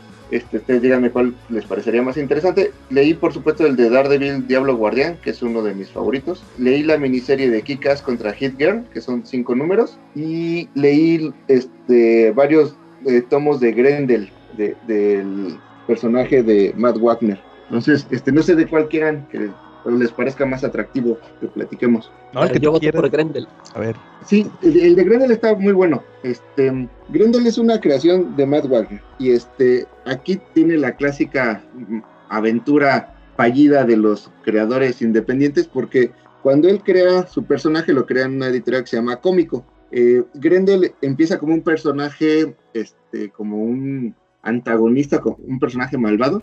Es, este, es una, un huérfano que se crea a sí mismo, digamos, de alguna manera, y eh, llega a ser este, un maestro criminal. Es Hunter Rose, se llama el personaje. Y después de que saca la primer miniserie, este Hunter Rose lo que hace es, es una, como ya sabes, una especie de Batman, el, pináculo de, la, de, las habilidades humanas. Este, sabe pelear, es muy inteligente, es, es un super detective, es muy sagaz, etcétera. Este, y tiene un antagonista que es un hombre lobo que trabaja para la policía que tenemos. Al final de esa miniserie, este, el hombre lobo termina matando a Hunter Rose. Este, y a partir de ahí se crea como una especie de maldición del personaje, porque eh, lo padre de esta historia es que a lo largo de la de, eh, va narrando en diferentes miniseries cómo eh, otras personas van tomando el manto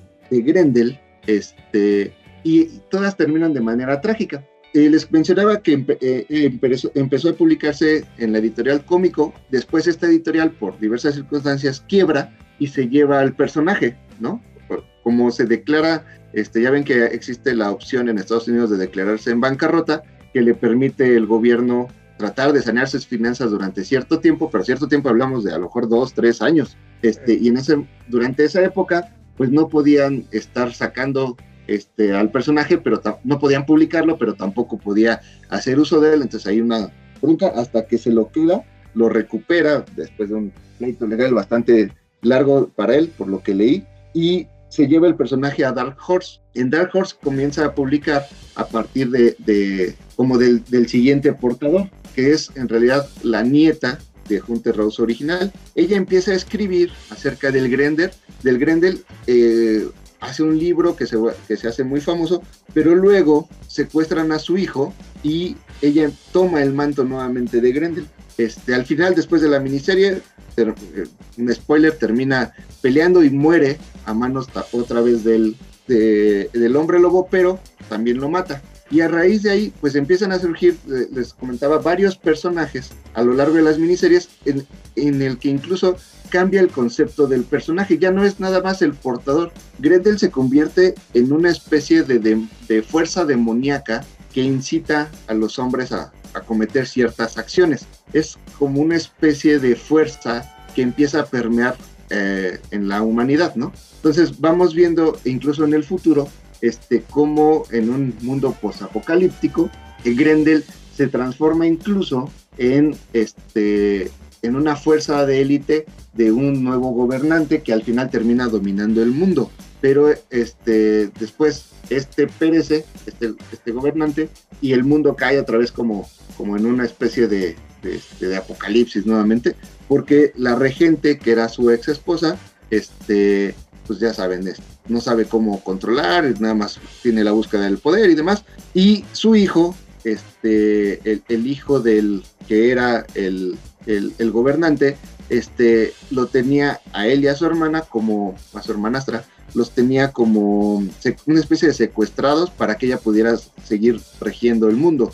Y lo al niño lo libera este, un, un Grendel, este, que, es- después nos enteramos que se llama Prime Grendel, que es un, este, una nueva encarnación de Grendel, pero es en realidad un cyborg, un- una mitad hombre, mitad máquina, pero más ya más máquina. Entonces, este rescata al niño y se encarga de darle una educación, este, primero de, de salvaguardarlo porque tienen que estar viajando por todo el mundo para, para este, poder evitar a, a sus perseguidores que eran los que servían primero a la, a, la regente y luego este, la regente se vuelve loca y, de- y deja las, el- las riendas del, del poder político en, en otra persona que, es, este, que, que sigue este, con la idea de, de quedarse con el poder. Entonces, pues el, el niño es, es, este, un perseguido político y el Grendel es el que lo, lo va cuidando, ¿no? Hasta que al final, con la ayuda del Grendel, el, el hijo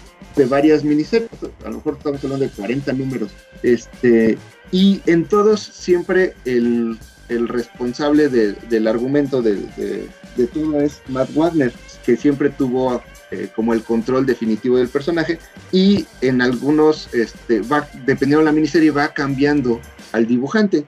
Por ejemplo, ya cuando, este, cuando vemos el ascenso del, del nuevo, del, del que se convertiría en, en el dirigente supremo de todo, el, de todo el planeta, lo dibuja Tim Sale, el que, el, el de, el que se hizo muy famoso con Batman. Pero todavía incipiente sus dibujos y. De por sí no soy fan de su dibujo, pero sí reconozco que en, en lo que conocimos ya en Batman, pues ya se ve mucho más trabajado y pulido su estilo. Acá no, acá se ve que, es, que está empezando. Y este, y por ejemplo, hay, eh, hay- hay, eh, la parte de varias, este personaje o estas miniseries tuvieron mucha relevancia, incluso algunas ganaron el premio Eisner y demás. Y hay una serie de portadas que están bien padres que les recomiendo que le echen un ojo por ahí. Igual les mando unas imágenes de estas que también estuvieron nominadas al Eisner porque sí, están bastante impactantes. El personaje en sí es bastante atractivo y pues la verdad es que estuvo, a mí me gustó, no he terminado por completo de leerlo, pero me gustó también mucho que es un personaje que este, por completo ha estado eh, siempre bajo el manto de Matt Wagner. Ahorita de bote pronto no recuerdo incluso alguna miniserie que no haya escrito él. Hay, hay incluso unos crossovers con Batman que también son dibu- dibujados, este, escritos por Matt Wagner. Y son, si no mal recuerdo, dos este, encuentros que tiene con Batman. En uno es el Grendel original. Yo en esa miniserie fue cuando encontré, o más bien cuando conocí a Grendel, porque ahí Hunter Rose, que es el Grendel original, cuando se enfrenta a Batman, demuestra ser superior a él.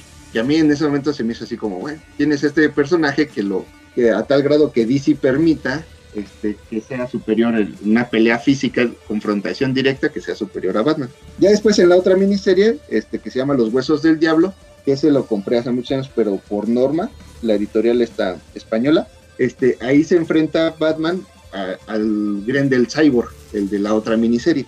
Entonces, este, la verdad estaba bastante interesante, echenle un ojo. A mí me gustó mucho. Hay eh, también tomos recopilatorios, aparte de los de, los de grapa. En sí, el diseño del personaje está bastante atractivo. ¿no? Órale, fíjate que nunca he leído Grendel, igual a ver si lo empiezo a revisar.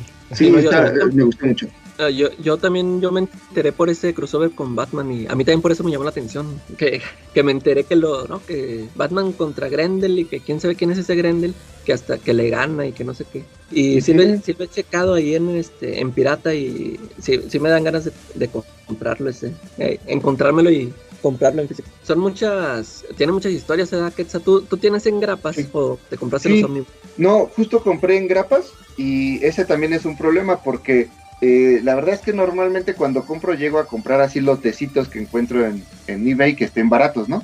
Lo malo de eso es que de repente no encuentras por completo este, todos los números y ahora ya tengo pues una buena cantidad de los de, de las series, pero salteadas, ¿no? Entonces de repente de una serie tengo la mitad, de otras tengo el 80%, de otras nada más tengo uno. Entonces sí me ha estado costando trabajo y luego ya eh, tratar de, llenar esos huecos me cuesta más trabajo porque este, me sale más caro el envío que estar comprando los cómics, ¿no? Porque son cómics, la verdad, muy baratos. Digo, salvo la primera aparición que es así, o siempre, como cuando es una editorial chiquita, sale muy caro. Pues no sé, estamos hablando de que a lo mejor por muy barato le encuentras en dos mil pesos, ¿no? El- la primera aparición, muy barata, de ahí para arriba. Pero ya de todos los demás salen en un dólar, un dólar cincuenta, Eh, incluso hasta me ha salido más barato estarlos cazando en los grupos acá en México que te los venden en 20 pesos, 25 pesos cada, cada número, ¿no? Órale, muy bien. Bueno, ahí, ahí quedó la recomendación. Yo creo que sí, yo voy a checar Grendel también, a ver qué tal está. Ahí les aviso. Te perdido el origen, la- como dices, las primeras apariciones. Muy bien. Sí, sí, sí. ¿Al- al- al- ¿Algún otro tema o cómo ven si pasamos al tema principal de una vez? Ya dale, dale al tema. perdón. A ver, Charlie, échate tu introducción. No, ahora me toca a mí, ahora me toca a mí, Charlie, no te preocupes. Órale, vas tú entonces. Ahí va, a ver, no me va a salir igual, por eso vas tú. no me va a salir igual que a ti, pero ahí va. Espera, a ver. Este, bueno, en 1995, en plena época de que viene siendo el, el auge de Image, surgió una miniserie por parte de Kurt Busiek, que todo el mundo conoce a Busiek de, algún, de alguna forma, ¿no?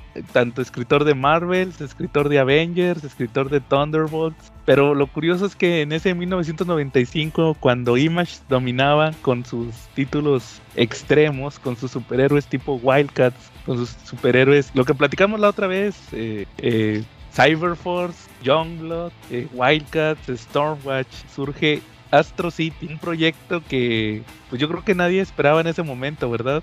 Pero con la peculiaridad de que se juntaba el equipo de, de Marvels, que era Kurt Busiek escribiendo y Alex Ross no dibujando en sí el interior, pero sí las portadas. Y resultó que comenzó primero como una miniserie de seis números con el nombre de Kurt Astro City y pues que pues prácticamente fue una una franquicia que siguió hasta justamente hasta hace un par de años en Vértigo y que ahorita justamente hace un mes, dos meses anunció Kurt Busiek que se llevaba a Astro City de regreso a Image. La tómbola justamente hablar de Astro City, esta miniserie que pues les digo, al final pasó como un experimento, pero que terminó siendo una serie muy importante tanto para, para el escritor como para el público, ¿no? ¿O, o qué opinan ustedes? Sí, perdón, me- si me permiten rápido.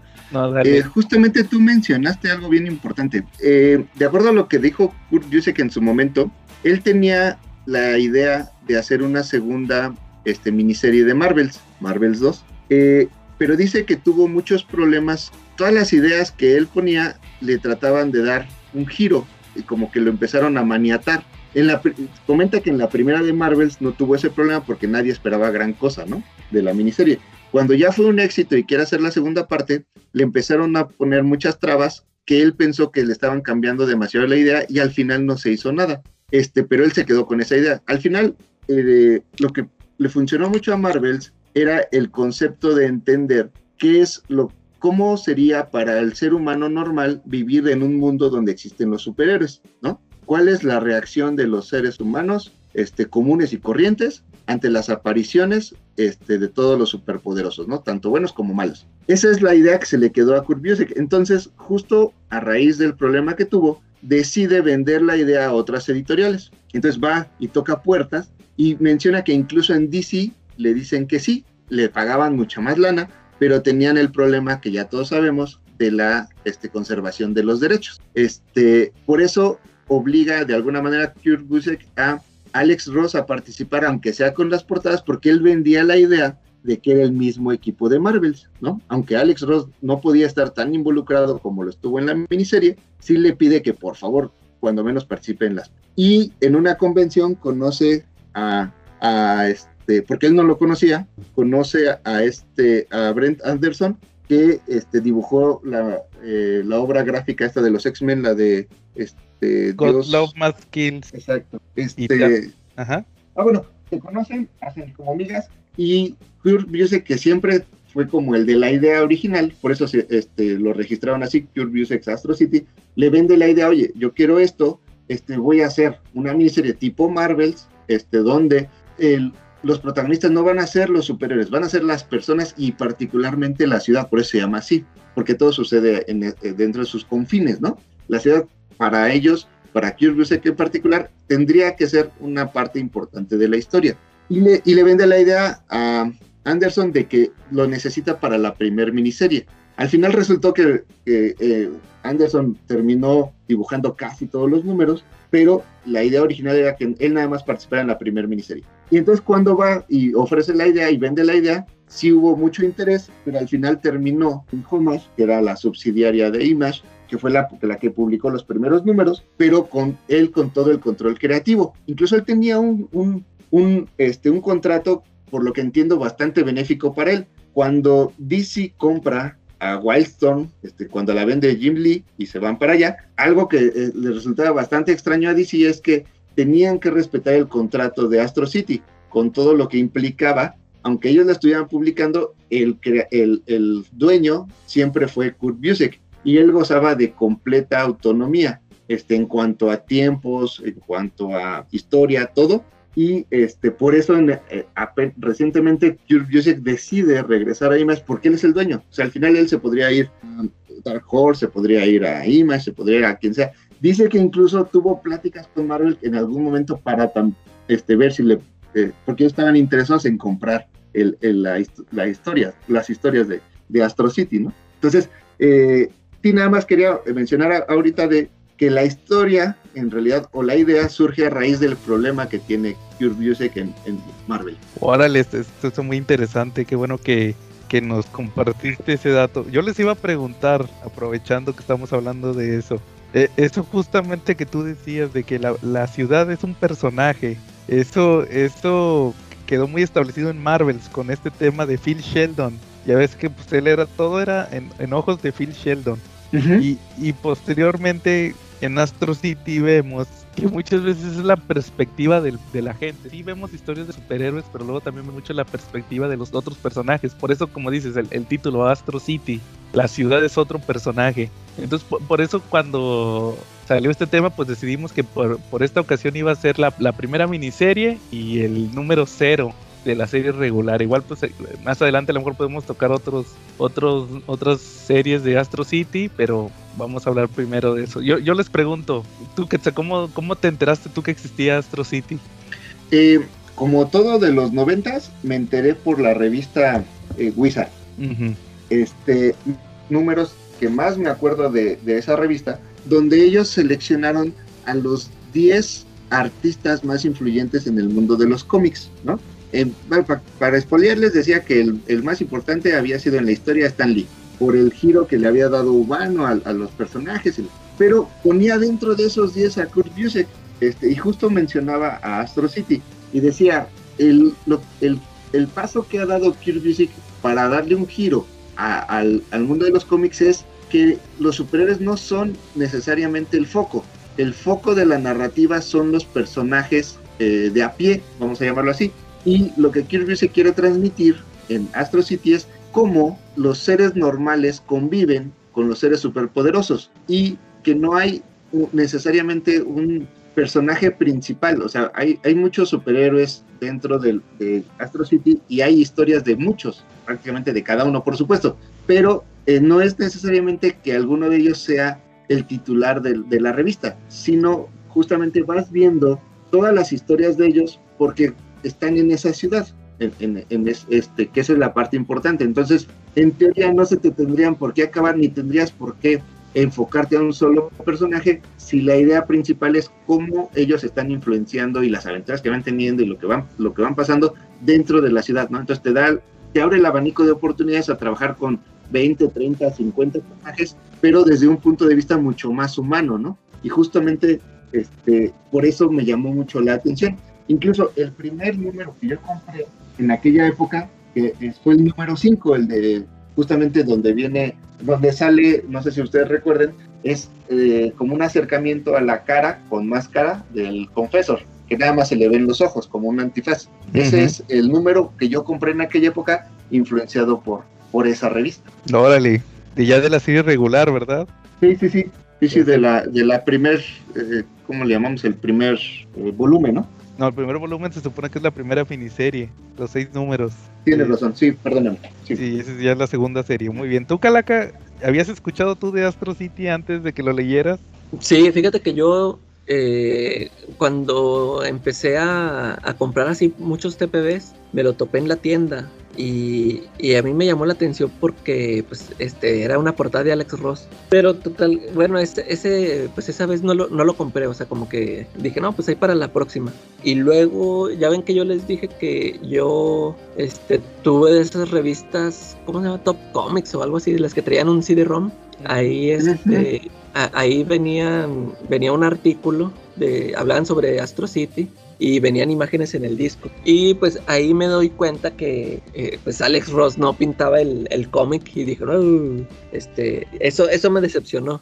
Y, y como venían imágenes en el disco, eh, a mí pues ese tipo de arte eh, ya es, es, muy clásico y yo y pues a mí no me no me atrajo y ya pues total que por eso no nunca lo o sea ahí lo dejé dije no pues ya ya ni para qué lo y, y aunque yo este y te digo ahí en, en, la revista venía un artículo que pues, le echaban muchas flores decían que, que era una historia muy buena esto de que que hablaba de los superhéroes, que la, la, vida normal de los superhéroes y no sé qué tanto, pero pues no, nunca, nunca le, nunca le quise entrar. Órale.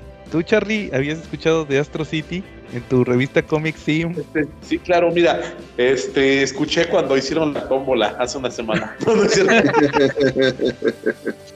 No, ¿en serio nunca te enteraste de ese cómic? no, yo les voy a contar una anécdota de cómo Kurusiek y en conjunto con Alex Ross prepararon el camino para poder hacer Astro City aún antes de saber que la iban a hacer.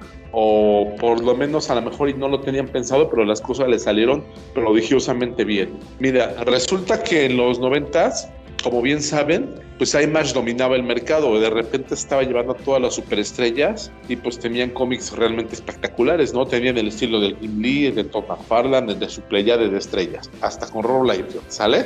Y pues resulta que, que en este momento, en los noventas, publican Marvels, y Marvel precisamente, y Marvel es como decía que es la visión del hombre de a pie de, cómo observa la comunidad superheroica, cómo ve los acontecimientos que están pasando en el mundo y todos los cambios que se gestan a través de que, hay un, de que existen los superhéroes, ¿no? Eh, todo eso impacta en el lector.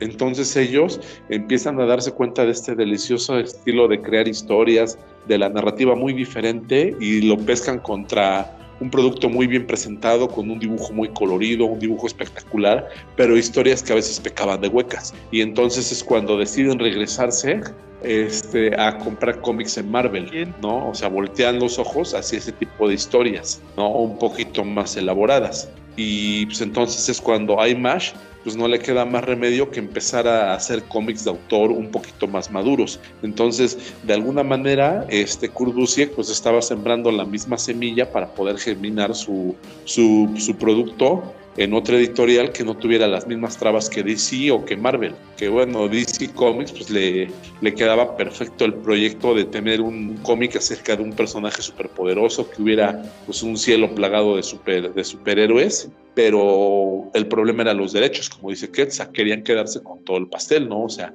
del único que lo iban a hacer dueño a Busiek pues era de, de, un autógrafo, ¿no? De, de su firma y pues hasta aquí llegaste. ¿No? Entonces, pues le quedó perfectamente bien. Y esa anécdota, pues yo la leí en la revista Comics y Sin, en los noventas. Órale.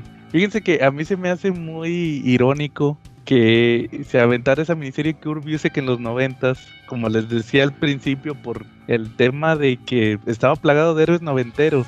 Y yo creo que Astro City es una obra muy introspectiva en el sentido de que, por ejemplo, yo la primera vez cuando la leí, pues dije, no, pues sí, está, está chido, así nada más, a secas. Porque yo quería, no sé, ver peleas y todo eso. Y ahorita que la volví a leer, se me hizo muy buena. Pero desde el punto de vista de que yo, yo ahorita ya traigo cierto hartazgo. Por ejemplo, ahorita nada más estoy leyendo Black Label. Están, están contados lo que leo. Cosas de Black Label, sí. Giger, también, o sea, miniseries, así como que títulos regulares casi no leo de superhéroes, porque creo que ahorita está muy plagado de, de, de, ciertas cosas y a mí me genera cierto hartazgo ahorita por el, por el momento, entonces yo por eso mismo me, cae ahorita ya en, esta etapa de como lector, me cae muy bien Astro City porque noto que, que, es una historia más introspectiva, entonces por eso me llama la atención que, que en esa época es, es como Kingdom Come, que es una crítica tanto superhéroe extremo y noventero contra los clásicos. Entonces me parece una obra muy buena. Por, algo ganaba premios Eisner y todos esos cómics noventeros no ganaba nada, ¿verdad? Entonces, ¿cómo ven si, si comenzamos con la revisión de Astro City? Pues el, el primer número se presenta al- creo que era casi obvio, que empieza con Superman, que es este personaje que se llama el Samaritan, el Samaritano, que nos presentan que es un Superman que sueña todos los días con volar, pero no se puede dar el tiempo de disfrutar sus poderes porque en realidad se la vive, es un workaholic, más adelante ya lo dicen, un adicto al trabajo. Entonces, en ese primer número conocemos a cómo prácticamente tiene que repartir su tiempo en, en todo, en estar protegiendo, que, se me hace una alegoría muy, muy eh, completa a Superman. O sea, todos sabemos que es Superman, pero también al tema de que Superman está siempre atento, ¿verdad? Es como este cómic de que se, que se aventó Paul Dini, el de paz en la tierra, ¿va? Que Superman lo que quería era que hubiera paz en la tierra. Y así vemos al samaritano que está todo el tiempo salvando gente, no se puede dar el lujo de, de, de- de detenerse, ¿verdad? Ahí vemos un día en su vida donde todo es estar salvando salvando gente. ¿O qué, qué opinaron cuando leíste? Tú, Calaca, que nunca habías leído Astro City, ¿qué te pareció ese número del Samaritan? Ahí te va, de- deja, ahora sí voy a secar todo mi veneno. A Para, ver, échale. para decir por qué este cómic es una verdadera porquería. Nada, no te creas. no, este. Fíjate que al principio, este, cuando lo empiezo a leer, que sale esta secuencia del sueño y que se despierta, y yo dije, no manches, está plagiando a Miracle Man, empieza igualito. Pero, y luego, pero pues ya después ya se ve que ahí está el traje, ya tiene el traje. Lo que dice, no, ahora sí pues a trabajar, como dices tú. Este, sí, al principio yo pensé que, que, se- se estaba, que iba a ser la misma historia de que estaba, que tenía sueños de que volaba y que ya después descubría que era superhéroe. Pero ya total que empieza, este, con todo eso, eso que dices de que es- está a salvo y salve gente a cada momento. Y luego se ven unos ratitos que anda en su, en su trabajo. Ya no, ¿qué es lo que hace? Ya ni me acuerdo qué es lo que no es reportero, hace otras cosas, ¿no? Es como más una o especie menos. de editor, ¿no? Porque a veces que le llevan un par de artículos para que lo revise, ¿no? Sí, y este nomás, este nomás le pone, este, le hace caso a su aparatito ese que, que es el que le avisa dónde hay, dónde hay peligro. Y, y sí, fí- fíjate que al principio, este, como que no, eh, no, no me no me gustó el personaje, o sea, haz cuenta que yo lo dije, bueno, pues este, pues se supone que sí, es, es el, es la, es la alegoría del Superman, pero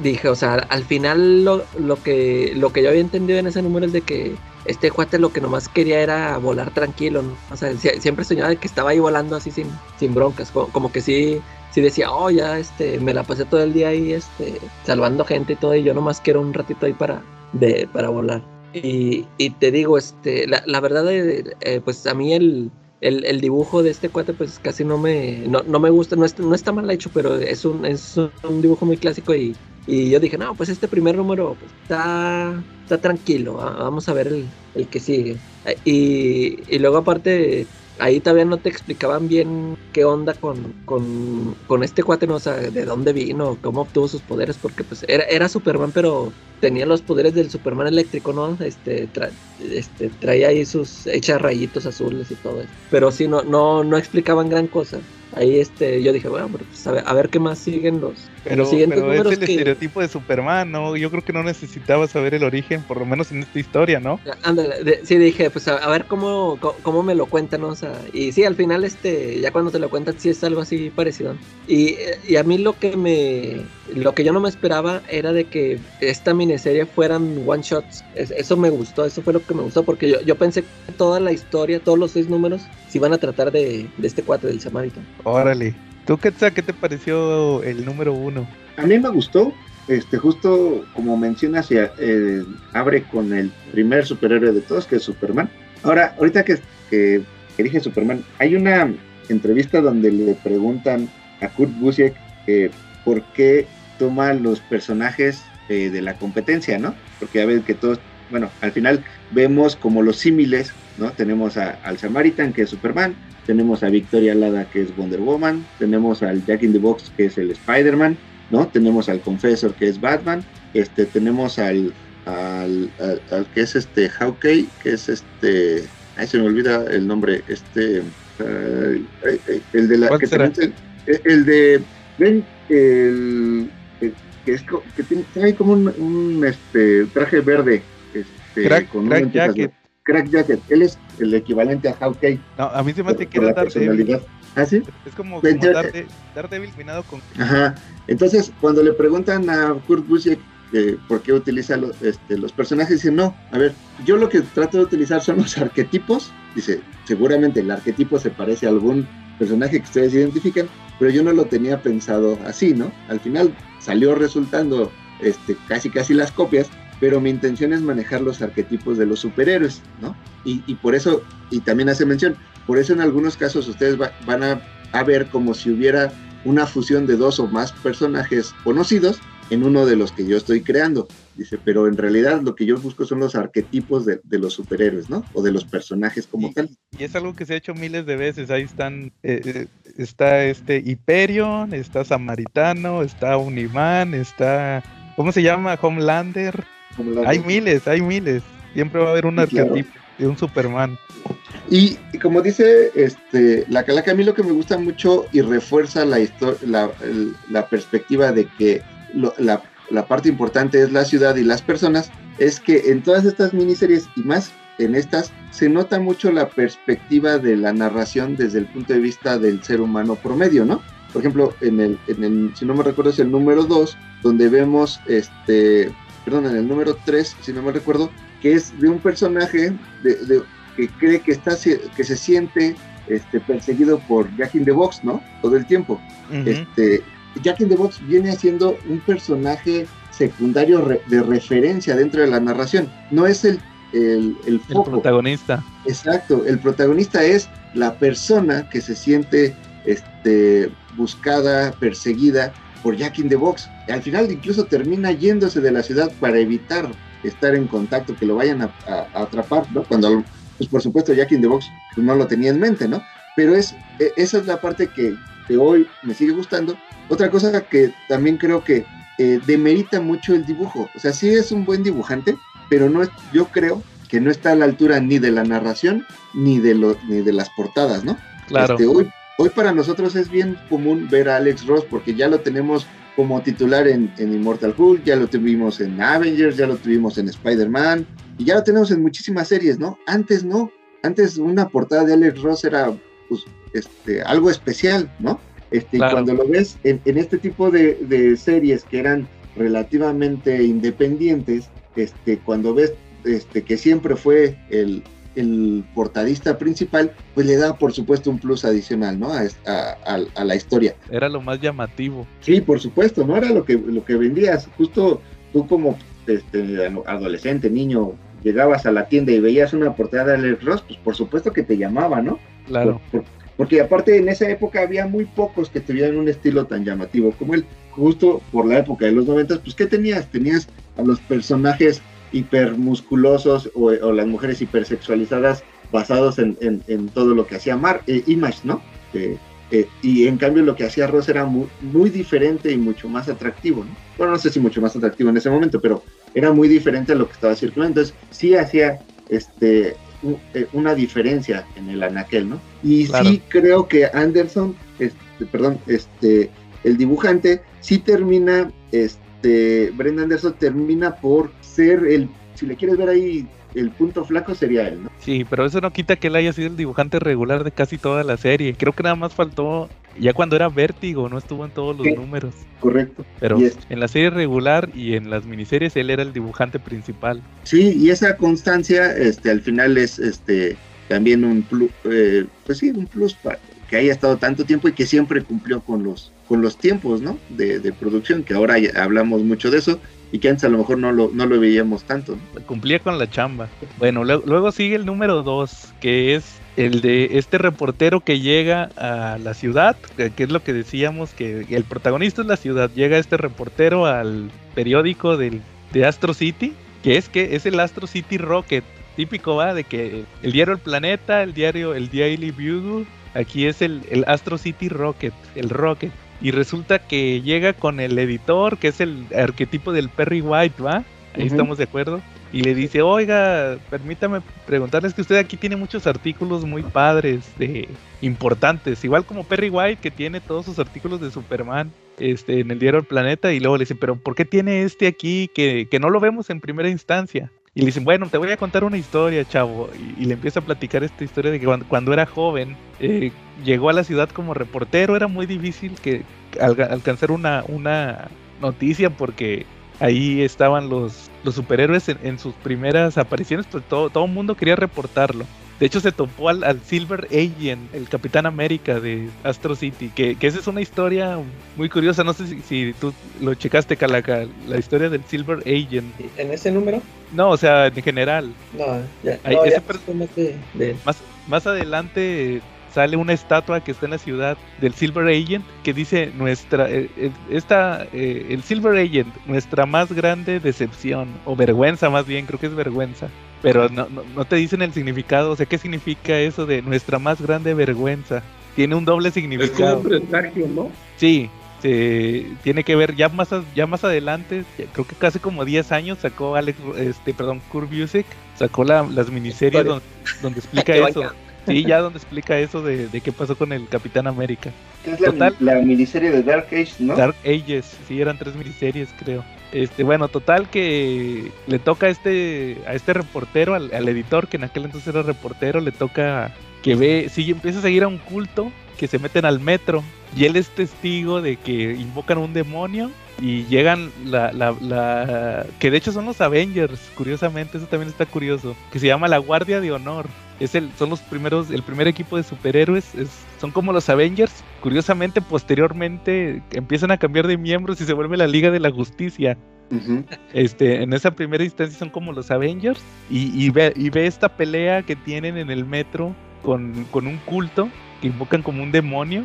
Y de hecho hasta ve otro superhéroe que es como una especie de... Otro como Capitán América, pero que, es el, el, Old Soldier, el viejo soldado.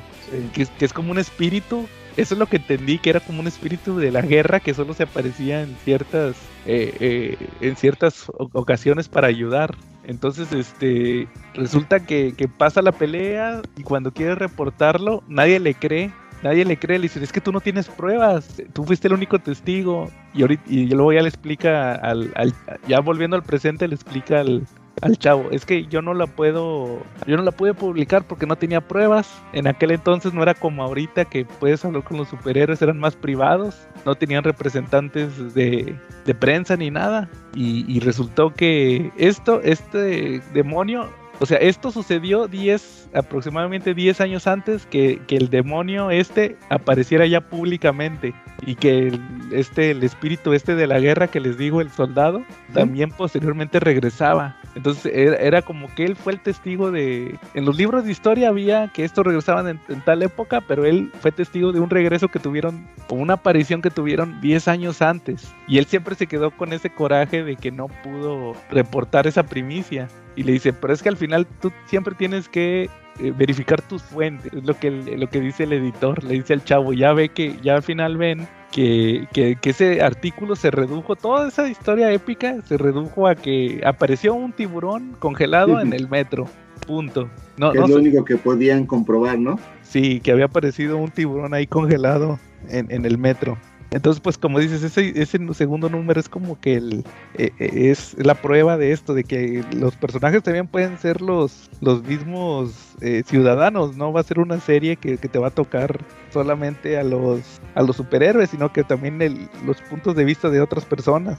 ¿O cómo, cómo vieron este segundo número? Sí, fíjate, porque este es que de, de, hecho eso, eso es lo que a mí me estaba pasando cuando empecé a leer esta serie. Yo, yo como que le, yo estaba esperando más protagonismo en los superhéroes, por eso lo, por eso sentí el, primer número así de que, eh, pues bueno, más o menos. Y este segundo, ah, bueno, te digo, eh, los, la mayoría de los diseños de los personajes de los superhéroes, este, no me gustaron. Pero hasta este número eh, es cuando me doy cuenta de eso que tú dices de que ya, ya me cayó el 20 de que dije, ah, es que esta serie se va se va a centrar en los, en los ciudadanos, o sea, ya los, los superiores van a salir ahí de repente todo. Porque sí me acuerdo que cuando vi a este Silver Agent dije, este queda, o sea, se me hizo chavo. Y ya, este, ya este, me empiezo a meter en la historia de, de este reportero. Que por cierto, yo sí, yo sí me acuerdo que cuando, cuando termina la aventura, y que se va de ahí, que dice, no, a ver, den- denme una máquina de escribir, ¿verdad? y que se pasa todo el día ahí escribiendo, que porque tengo una nota que está, que la más épica y que no sé qué.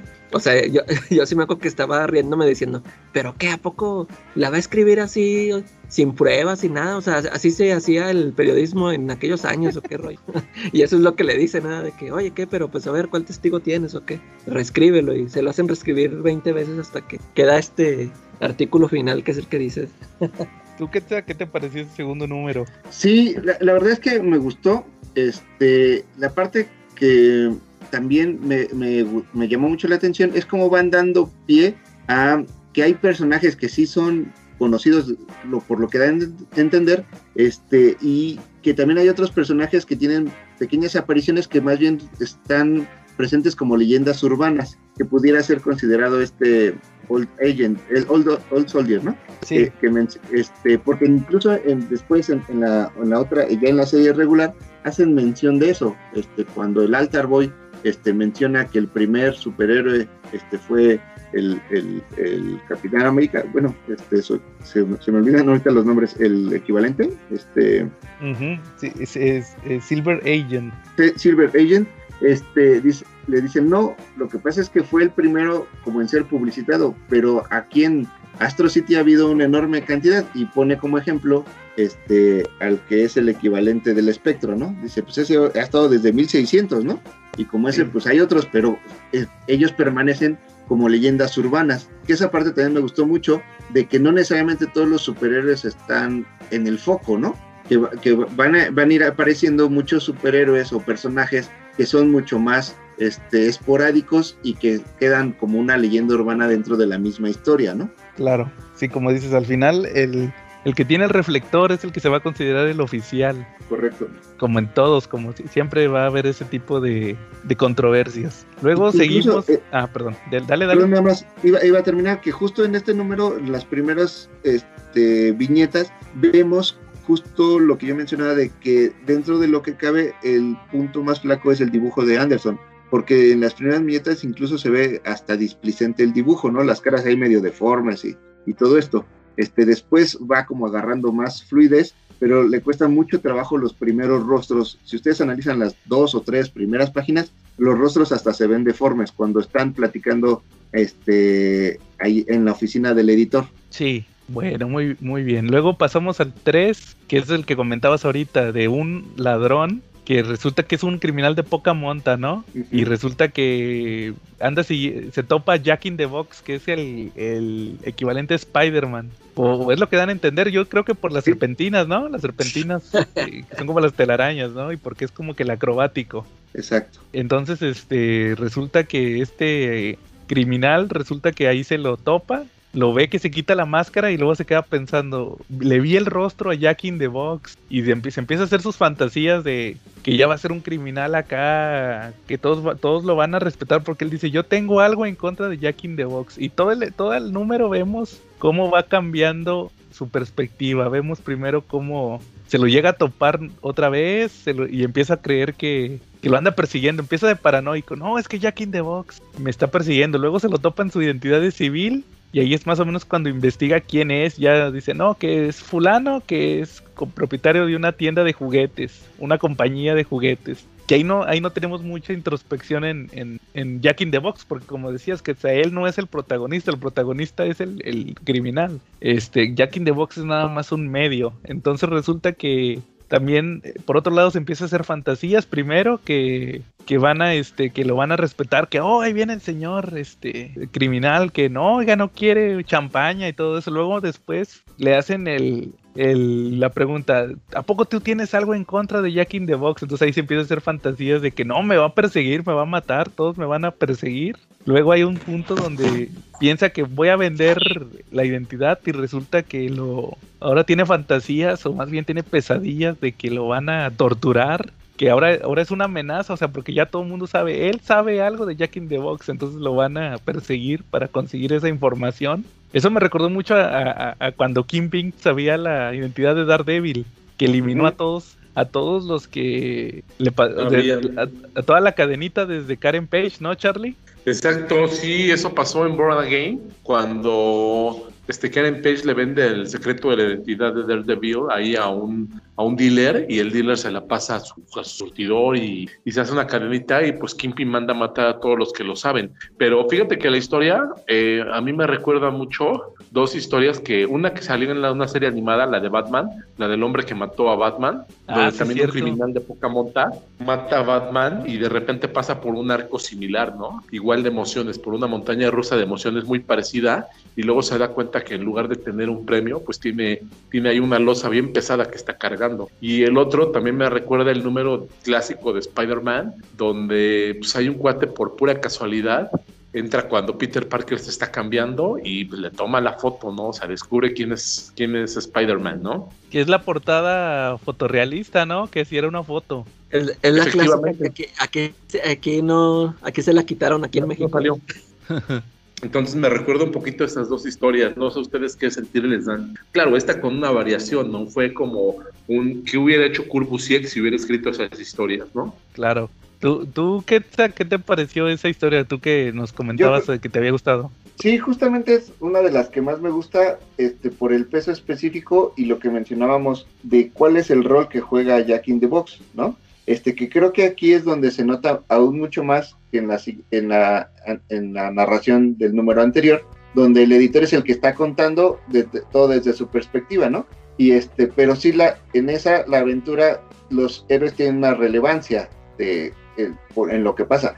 Y aquí, este, justamente el personaje no es más que una referencia, ¿no? Y entonces lo que vemos es el, el énfasis en el vaivén de emociones que tiene de, el protagonista, ¿no? Este, cómo lo, se justo esa paranoia, cómo va creciendo y cómo va este, generándole a él el miedo que, que crece en su interior hasta hacer que se tenga que ir, ¿no?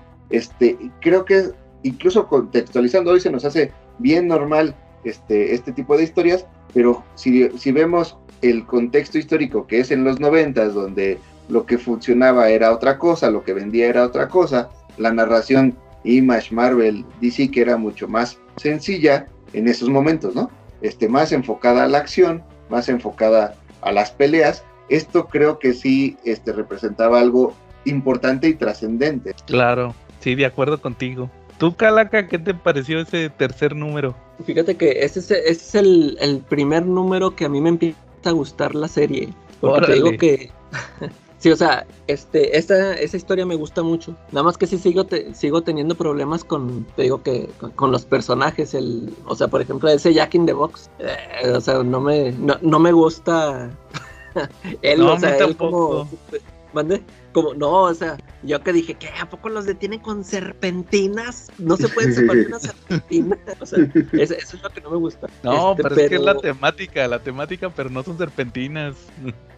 Ah, ándale. Es que como, como no explican nada, a lo mejor sí están hechos de algún material así como la telaraña de Peter Parker que no te la puedes quitar. A, a mí se me figuraba más al Duende Verde que a Spider-Man. Sí, era- No, fíjate, fíjate que me- yo con quién lo asocié con. Yo, yo porque sí supieron que este Siegel y Schuster después de Superman que inventaron a un payaso, no me acuerdo cómo se llama personaje, que no les pegó, no tuvieron éxito. A, a mí me recordó, a mí se me figuró como que, pues, como si Kurt Busiek estuviera haciendo mención a él, a ese personaje, porque era un payaso. Pero y ya esto de la serpentina, pues sí, sí, era lo que me sacaba de onda, dije. Pero te digo, Yo, voy- sí, yo voy más con la teoría de Joe.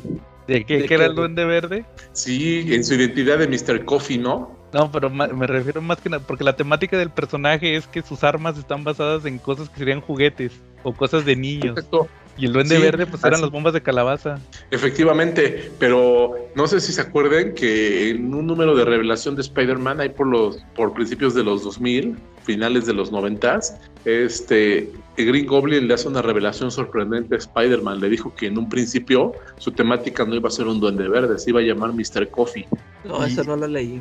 ¿Y de qué decía? Este, pues eso, que se iba a llamar Mr. Coffee y que iba a tener una temática un poquito más colorida. Y más colorida si se puede, pues yo creo que era acercándonos a Jack in the Box, ¿no? Órale. No, no me lo ser. sabía. Bueno, entonces este, qued- quedó que este es como que es de los mejorcitos, ¿no? De esta primera miniserie, que todos son buenos, pero creo que este es de los más llamativos. Sí, es que esa historia, me re- ese tipo de historia del, del ladrón de poca monta que está huyendo do- por algo, también este me recordó mucho, no sé si ya empezaste a leerla eh, al Spirit Joe, pero en, Sí. ah, en el tomo que yo tengo también venían así historias, así tipo de, de- de ese tipo, me, me recordó mucho esa, ese tipo de historias que están tan chidas, o sea, sí, sí te va llevando a, o sea, te, te metes al, al papel del personaje, ¿no? Así de que si- sientes la desesperación es- de este cuate que los- se siente perseguido y todo eso. O sea, es- es- me gustó mucho esa historia. No, yo me voy con la recomendación de Charlie del episodio de la serie animada de Batman. Ándale. También ese es muy bueno. Sí, sí, Bueno, sí. luego sigue el, el, cap- el número 4, que es el de Crack Jacket, ¿no? ¿Sí, no? ¿O, Ah, es, o es el de la colina? Es el de, la, el de la colina, el de la chava, ¿no? Bueno, es uno de esos dos. Como quiera, vamos a pasar a los dos. Luego Sí. es el, es de, el la, de la- es el de la chava, que es, Eh. es, es una chava que vive en una que le llaman la colonia, la Shadow Hill, la colina de las sombras. Resulta que esta chava vive, es, es la típica chava que, que, que, es- que vive, es como que una parte que está como a las afueras de la ciudad, pero que la temática es que está embrujada. Está como embrujada, entonces no pueden salir en la noche. En la- todas las casas como que tienen protecciones así como de magia, porque hay vampiros y todo. Monstruos, sí, ¿no? y, y resulta que la chava trabaja en el centro de la ciudad. Todos los días tiene que agarrar el autobús ahí. Se tiene que levantar bien temprano para agarrar el autobús. Y en el, en el trabajo es la típica chava que todo el mundo dice que. Ay, ahí viene la que vive allá en la, col- en la colina de, de las sombras, ¿va? Oye, Ahí no viene la que, vi- la que vive en Ecatepec. ándale, en vive en Iztapalapa, ¿no? ándale. No quería hacer esa comparación. Para los que, para los, para los que son de Monterrey, eh, ahí viene la que vive en la Indepe. es lo, el equivalente. Entonces, Para los que yo de Morelos, ahí ya viene el que vive en la estación, ¿no? O en la Azteca. este, ¿tú, Calaca? El que, ahí viene el que vive en Lerdo. Pues ya, ya En agarraron la onda. Acapulco, el que vive en la Progreso, ¿no? Bueno, y resulta que, que sí, que, que todos los días agarra el autobús. Y ahí viene la chava. Oye, ¿no te da miedo que, que te asalten? Digo, que te, te meta un monstruo. Y resulta que le dicen a la chava, va, oye, fíjate, que le dice una compañera, fíjate que mi roomie ya se va a ir. No, no te interesa porque estamos buscando otra roomie. Y, y tiene la típica familia que me recordó a esta película de la boda griega. Que es donde sale, que les dije que ahí salía la chavita que hizo de Chloe en, en la serie de Jupiter Legacy. Eh, Ahí salió ella en las en la 2 y que, que la típica familia que son como como del viejo continente, ¿no? O sea, son así como griegos o como rumanos, algo así. Que no, ¿cómo te cómo cómo que te vas a ir de aquí si tú vives aquí con nosotros? Este, mejor cásate, va, así. La típica familia va de, de, de que la mujer, el lugar de la mujer es en la casa y la chava trae las dudas. Ahí pues le pasa un incidente con ahí presentan a los cuatro fantásticos de este mundo que es la Fierce Family. La First Family, sí. No, no se explora mucho, pero ya más adelante sí se explora. ¿Qué ibas a comentar, Calaca? que, que por cierto, a- aquí, este, aquí se le doy la razón a Quetza de eh, la falta de talento del dibujante, en mi percepción, porque cuando sale este grupo, pues yo nomás, este, o sea, no me pasó de largo. Y al final vienen los sketches de Alex Ross. Y hasta que vi su dibujo ya bien hecho, ya le agarré la onda. Dije, ah, estos son los cuatro fantásticos. O sea, acá sí, sí lo pude asociar por las, las dos Fs, ¿no? Que traen ahí en el. Pero no, no le entendí nada a los, a los dibujos de él. No le agarraban, no, o sea, no pude este, compararlos con los personajes, ¿no? O sea, ya, hasta que vi el dibujo de Alex Ross, que sí veo que está un. O sea, están ahí prácticamente Reed Richards, su, la mole, Johnny.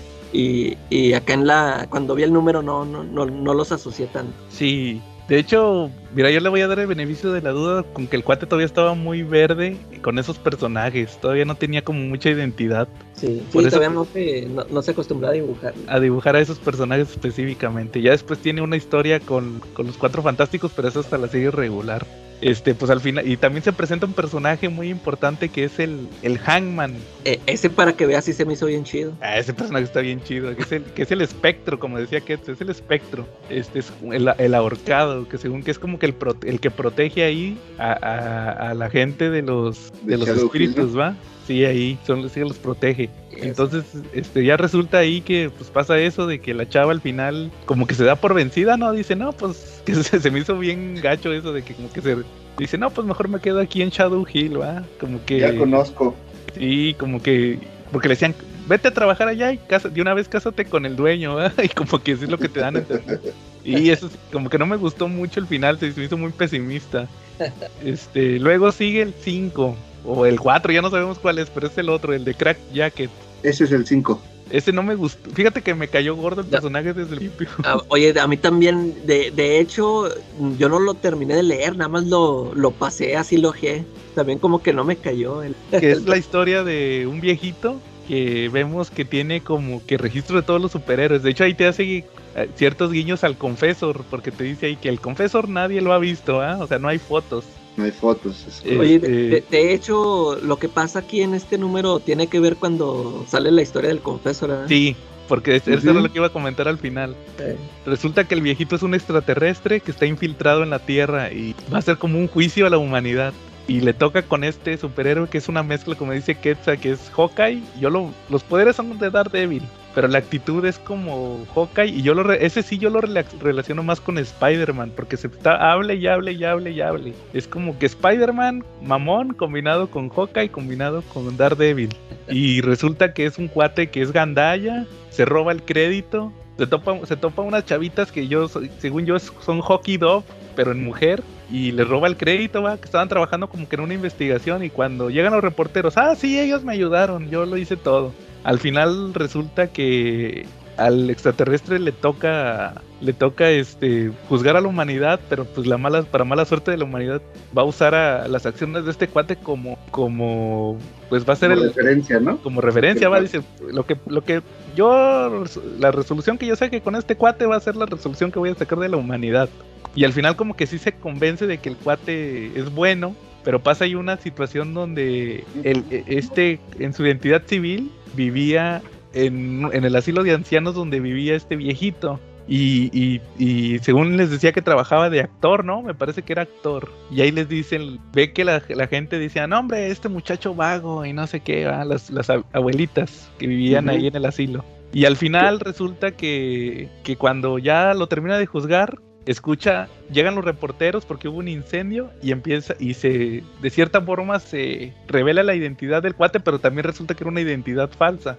Y, y, y escucha las es- empiezan a entrevistar a las ancianitas y escucha que dice no yo siempre supe que él era especial y claro que sabíamos que él era o sea al final juzgó a la humanidad en forma de las abuelitas chismosas va y qué hace Sí. Qué hace al final que dice me vale y manda la señal de invasión. Y, y podría decirse que ahí se queda el, el cliffhanger va de que mandó la señal de invasión pero ya no lo vemos eso hasta la serie regular. Más adelante tiene que ver con, con otros arcos, lo de la invasión de los extraterrestres, pero pues que serían ser como los Skrull, ¿no? Más o Sí, menos. Sí, sí, más o menos es como la Secret Invasion. ¿Qué, le- qué les pareció ese número? Tú, Cala, que decías que ese no te gustó, no lo terminaste de leer. Sí, no, por- porque otra vez el personaje este que Crack Jack también nomás de verlo dije, ay, no, no, no el diseño está gustó". bien feo. Sí, no me gustó el diseño y, y, y no, este, ah, porque, por ejemplo, a mí esta historia anterior, la de la chava de la colina, eh, es de, fue de mis favoritas porque me gustó mucho la ambientación de, del, o sea, de la colina, o sea, que está embrujada, que hay monstruos, que hay cosas, se, se me fi- figuraba así como un episodio de la dimensión desconocida y, y luego que sale este, el ahorcado, o sea, todo ese ambiente se me hizo bien chido.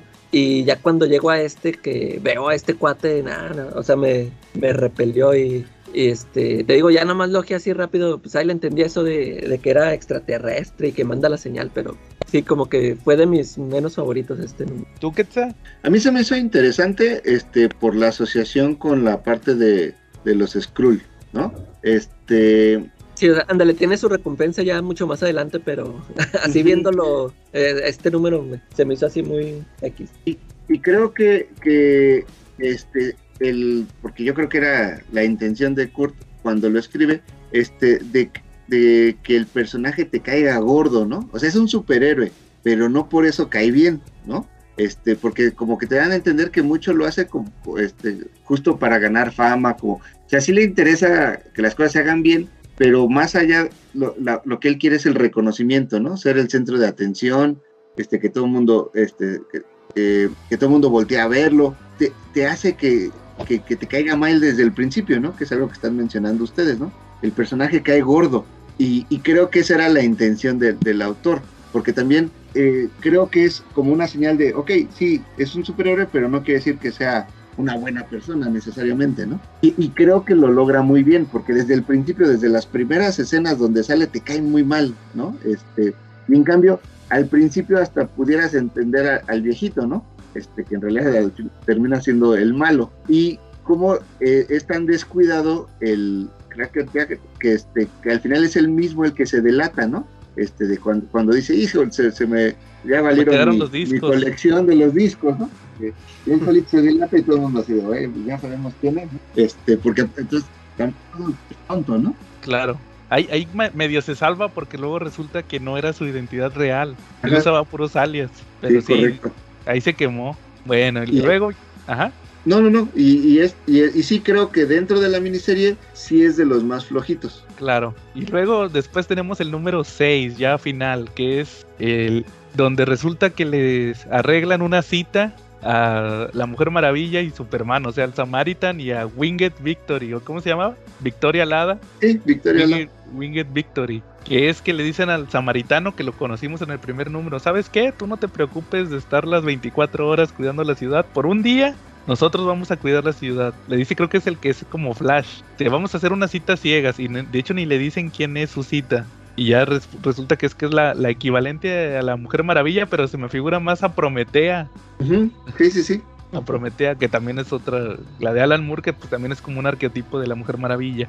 Y ahí vemos que tienen esta cita donde primero van así como superhéroes y llegan a un restaurante y pues todo el mundo se sorprende. Que, que, eso lo hemos visto muchas veces, ¿verdad? Que llegan superhéroes a un... que se ven bien incómodo, ¿verdad? Que llegan superhéroes a un restaurante y todos, no, que señor samaritano, mire, aquí el alcalde le manda esta botella de champaña y se sienten bien incómodos y se van, se, se cambian a sus identidades civiles, se van a un restaurante y ahí empiezan a platicar y ahí se platican sus orígenes. Ahí ya conocemos que el origen de, del samaritano es como el del Superman de Red Son, viene del futuro. Es como un viajero del tiempo. Él dice, soy un viajero del tiempo, llegué aquí porque iba a, a cambiar un evento, que es el del Challenger, me parece. Y, del sí, y sí lo cambia, pero sí pues, lo cambia. borra, borra su, su futuro. La existencia de su familia, ¿no? Y este dice, sí salvé el futuro, pero borré a mi familia. Pero cuando venía viajando en el tiempo, me expuse a una energía temporal y que me dio los poderes del Samaritan. Y, y, luego empieza a platicar con la Mujer Maravilla y ella le dice, no, pues mira, yo tengo estas habilidades, pero yo son para proteger a las mujeres. Y luego le dice, espérate, entonces si, si tú te encuentras que se está ahogando y un, un, hombre y una mujer, tú tienes que salvar a la mujer. Y le dice, sí, porque yo simbolizo que las mujeres no necesitan protección. Y se arman los guamazos entre ellos, así verbales. se empiezan a, a pelear a discutir y ya llega un punto donde se enoja mucho la Mujer Maravilla en su identidad civil y se transforma otra vez en Winged Victory y le dice, pues bájale, casi casi de machista, asqueroso y se va. Y, lo quemó bien gacho y ya se van y platican y, y, pues pero como es como un debate ideológico más, más fíjate que ese también ya pensándolo bien se me hizo también un poquito flojo no sé qué ustedes qué opinen no a mí sí a mí sí me gustó a ti sí te gustó a ver sí sí este eh, to, todo esto de la, de la cita ciega se, se, me hizo interesante. Ay, te digo, pues lo del origen también del Samaritan, uh -huh. este, me gustó leerlo. Y sí, como dices tú, este, cuando empieza a ponerse Pong la chava, yo, yo también se dije, ay, esta morra ya le salió lo feminista. Pero al último me gusta la, la explicación que le da, ¿no? De que le dice, es que tú ¿cómo le dice? Tú eres un dios. Un dios aparentando ser un hombre. ser un humano. Y, y yo soy una. Humana. Yo soy pero... una humana. Este, y, o sea, tengo que dar el ancho para ser un. O una sea, diosa. Estar a tu, ándale, a tu nivel. O sea, me, me, gustó esa explicación que le da. Ya al último se calma, pero sí, me, me gustó esa, esa interacción que tuvieron los dos. Sí, sí, a mí sí me gustó ese número. ¿Tú, Quetzal? Sí, a mí también me gustó. Eh, sobre todo, y bien lo mencionas, eh, tiene mucho con Prometea pero yo no había leído, es más, leí Prometea hace muy poco, cuando lo editaron acá en Pastadura en México, que tendrá que dos años, una cosa Un así. año, ¿no? creo que salió tomo dos el año pasado. Y, entonces yo no tenía esa referencia. En ese momento, para mí, la explicación que da la Victoria La se me hizo pues, bastante interesante porque no tenía yo una referencia similar, ¿no? Ahora ya que leí Prometea, pues entiendo que el concepto a lo mejor está incluso mucho mejor desarrollado en, la, en, en el cómic de Alan Moore pero en ese momento me pareció muy buena y creo que eh, en el mismo tenor de esta serie Lo que me gusta es que este, se enfoca más en, eh, en, en la, en, el diálogo, en la confrontación de ideas, más que en las actividades físicas de los personajes, ¿no? Eso, y y eso ya aunado a que este, a, a que sí me gustaron las historias de origen de ambos, este, particularmente la del samaritano se me hizo eh, bastante interesante y sí, sí terminó por gustarme, no es el que más, el número que más me gusta, pero sí me gustó el, el número. Este, al final se me hace ligeramente este, forzado el beso, ¿no? El, el que se dan al final así de, oye, pues, este, mira, todo está tranquilo, pues vamos a darnos un beso y así como, bueno, ¿y por qué no? Como que no, no entendía que hubiera habido o, o que hubieran existido factores que los hubieran llevado hasta ahí, ¿no? Como que eso fue el único que el único Sí. pero que yo le pondría. Oye, ay- ayúdame, según recuerdo, nada más corrígeme si estoy mal, creo que más adelante se explica que ya nunca volvieron a, a salir. No lo recuerdo muy bien. No, según yo en la serie incluso son novios. Pero luego creo que quiebran en la, Sí, de, en la de Vértigo, creo. No, y es que los leí hace mucho, los de Vértigo, no me acuerdo. sí. Ya no andan. Incluso hay una, hay una, un arco que es cuando este atacan a la Victoria Alada, justo por su feminismo y su apoyo a las mujeres, y este, y ella le, le pide a Samaritano que se aleje porque no quiere generar como mala, mala prensa al asunto. Pero en ese momento se, eran pareja. Salían en las noches y hacían el amor en el aire. Ah, órale, bien cachondos. Sí, No, fíjate que a, a mí sí me, o sea, sí me gustó. Me gusta lo de la cita, todos los clichés de la Mujer Maravilla y Superman que han existido siempre. Este, el tema de la resolución esta de, de lo que decía la calaca de, de que pues es que yo soy un tú eres un dios que se tiene que rebajar a ser un hombre y yo soy una mujer que se tiene que elevar para ser una diosa pero yo el punto flaco es esa discusión. A mí no me gusta tanto esa discusión feminista que tiene de repente. Que empieza a platicar que ah pero es que tú tienes tu, templo creo que tus templos o algo así le dice no son templos son escuelas y le dice le explica que, que ahí les enseñan valores a las mujeres autodefensa que está bien. Pero luego dice, hay un punto donde ya empieza, se pone más punk, como dice la calaca, y luego dice, al, luego dicen que yo soy una eh, terrorista, antiamericana, lesbiana, no sé, feminista, no sé qué tanto dice, ¿va? Y, y queda marcada, ella toda la serie queda marcada como que es la, ah, la, la feminista, ¿va? ya más adelante lo vuelven a, pasar. ¿Tú cómo ves, Charlie, los, los arquetipos de que siempre la, juntan a Superman con la Mujer Maravilla? Que al final nunca, nunca, como que nunca lo terminan de, embonar, ¿no? Ah, sí, pues mira, es un arqueotipo, ¿no? Como que siempre lo quieren, siempre quieren mezclar a la Mujer Maravilla con Superman, a lo mejor porque son los dos epítomes de los superhéroes de DC, ¿no? Este, dos de los más poderosos, de los iniciales, y pues toda, todo, toda esa carga que ya traen. Eh, pero no necesariamente a todos les gusta esa pareja, ¿no? Digo, yo prefiero la de Luis Lane, pero bueno. Sí, como que siempre tienen que embonar que nada más ellos se entienden, ¿va? Porque es el más poderoso y la más poderosa. Pero sí, pues Sí. ahí queda la anécdota esa de la cita que tuvieron la Mujer Maravilla y Superman, que es el samaritano, y, y Winged Victory. Y, y también para, pues así termina la primera miniserie, ¿no? De Ujú. Astro City. Sí, correcto. Sería padre que comentáramos el cero. Después al, al otro año se, se- sale la serie regular que esa ya es en Wildstorm. Y primero sacan un cero que en realidad no es un cero, es el punto 5. 0.5. Pero yo les Ok. comentaba que ese número se me hacía muy bueno. Es una historia donde está un cuate que todas las noches sueña con una chava y se enamora, está enamorado de esa chava y dice, es que yo estoy enamorado de ella, pero no la conozco.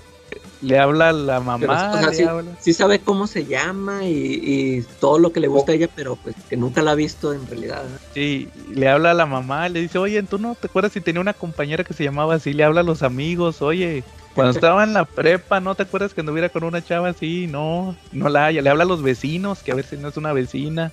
Y no, y resulta al final que se le aparece este, el ahorcado, el hangman. Y ya le explica, no, mira, te vengo. Le dice, ah, que tú no, que no se supone que tú no puedes salir de allá de la colina de las sombras. Y le dice, no, sí puedo salir para ciertas ocasiones y te vengo a decir a ti que se me hizo una genialidad cuando yo lo leí. Le dice, lo que pasa es que tú fuiste víctima de una de un reboot, de una crisis. Este, ya le explica que hubo un villano que viajó en el tiempo, cambió la historia y cuando quisieron, ahora sí que vuelve a aplicar lo que dijo Charlie del abuelo, de cuando viajes en el tiempo no toques nada, porque resulta que el cuate cuando quisieron otra vez restablecer la historia, no quedó exactamente igual. Y le dice, pues mira, es que tal día este superhéroe peleó con este villano y ahí se conocieron los, los abuelos de tu ella, tu- ella era tu esposa. Y ahí se conocieron sus abuelos. Pero como cambió la historia, ya no pelearon ese día, pelearon al día siguiente.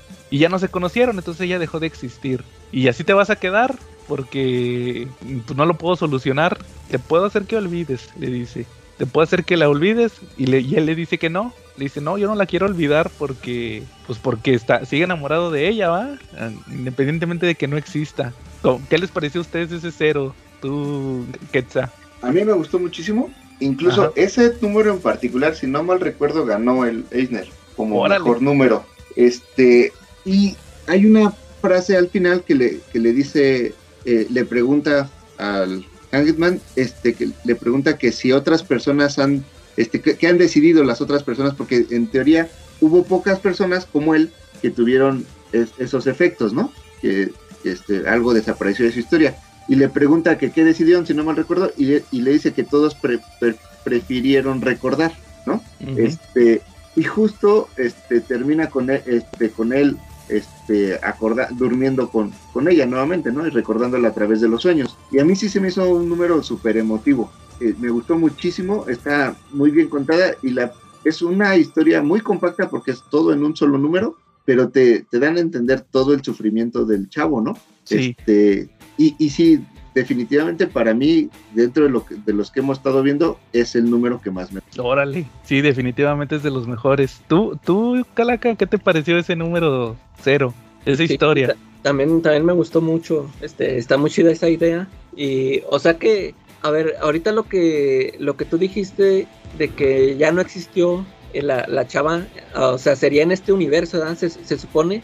Aquí con, con lo que dice eso de que todos prefirieron recordar, ahí, o sea, yo entiendo que la chava sí existe en otro universo y también lo está recordando a él, ¿no? No, yo lo que entendí es, eh, al igual que, o sea, todo surge porque se generan algunas diferencias coronales, ¿no? Cambiaron el pasado, en teoría intenta- intentan eh, poner todo en su lugar, pero algunas personas sufre- sufren pequeños cambios, como este, ¿no? Que al final su, su esposa nunca nace y él la recuerda. Y por lo que entendí, como él, hay varios, eh, varias otras personas que pasaron por algo similar. Este, al final, la esposa ya no existe, ya no ni va a poder existir. Él únicamente tiene los recuerdos de una vida que en realidad no pasó, o que sí pasó, pero ya no, ya no Ya puede no- pasar. Una vida que ya no es canon. Exacto.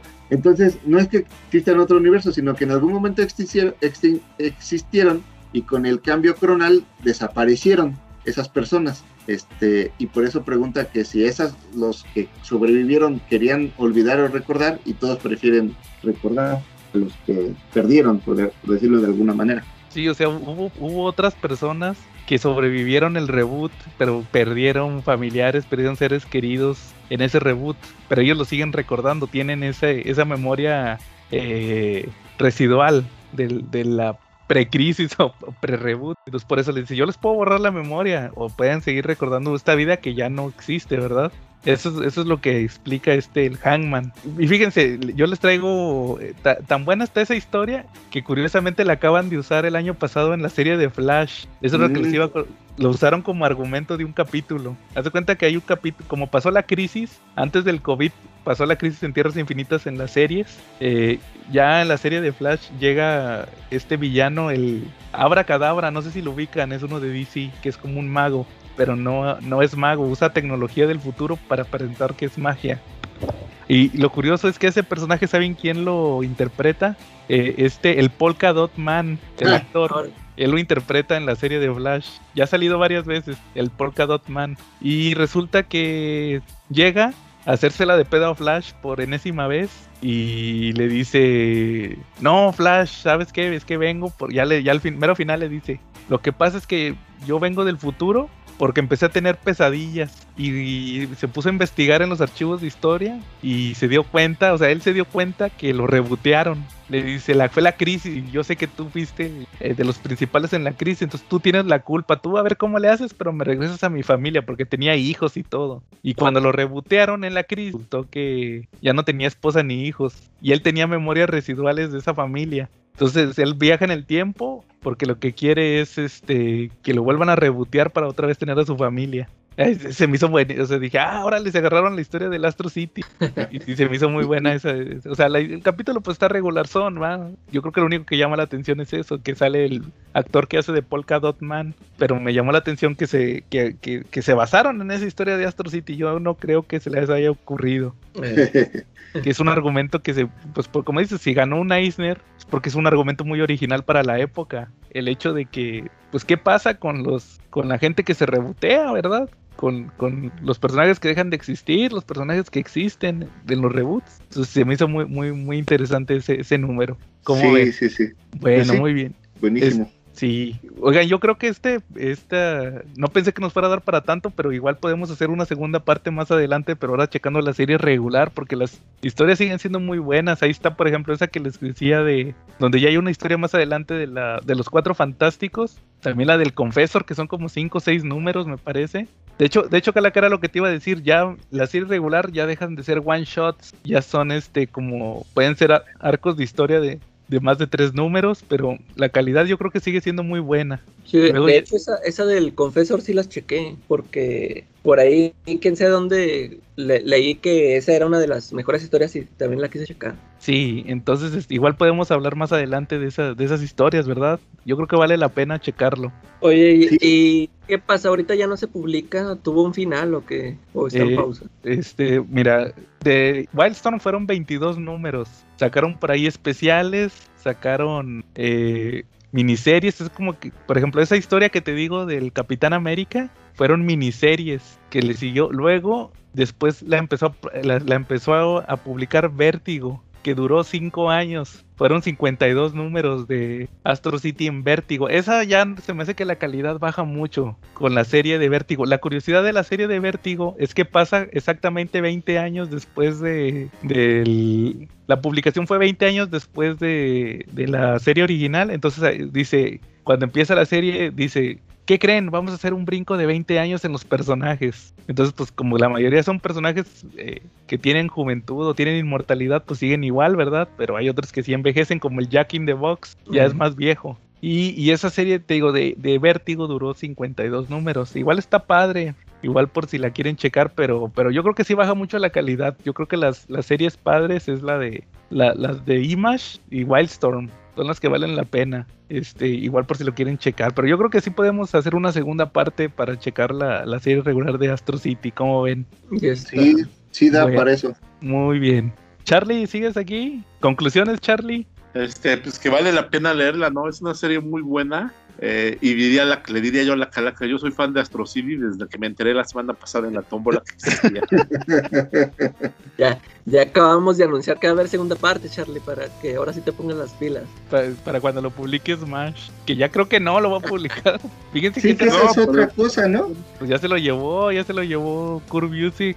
Sí, Sí, que lo que iba a mencionar es que es bien extraño que una serie así jamás haya sido publicada en México. Lo que hay en español es, es, es, este lo que publicó, si no mal recuerdo, SS, pero en México no la ha publicado nadie. Este, fíjate que yo tenía la esperanza que cuando terminaron los hardcovers de Sandman publicaran Astro City, pero no, volvieron a publicar otra vez Sandman.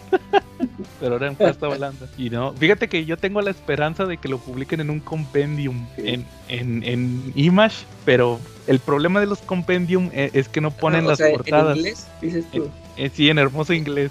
Sí, de, de hecho, sí, ya anunció Image que sí iba a sacar recopilaciones. Pero es, pero es en digital. Ah, sí, Sí. impreso no. No, impreso no. De hecho, yo dije, pues a ver si se aventan un compendium. Pero el problema, acuérdate cuál es el problema de los compendiums. No vienen las portadas. Eh, ah, pues, sí, cierto, lo maté. Pues eso es lo más llamativo, ¿no? En teoría, la, Sí. la portada. Bueno, muy bien. Entonces, este, si no hay nada más, terminamos nuestro episodio de Astro City. A, a ver de qué hablamos la próxima semana, que es el episodio 100. Algún tema bueno. chido. Sí. Bueno, muy bien, Ketsa. Este, muchas gracias por habernos acompañado. Igual, a- da tus redes sociales para que te sigan en tu página. Lúcete. Da- antes que otra cosa, muchas gracias por la invitación. Siempre es un gusto este, que me inviten. Felicidades por llegar la siguiente semana a los 100 números. Este, y sí, este, les recomiendo, bueno, les pido si tienen oportunidad que nos sigan. Este, tengo una página que se llama Comics, Libros, Cosas, Jigs y más, este, donde cada semana subo algunas reseñas, este, noticias y muchos memes. Y muy muchas bien. gracias.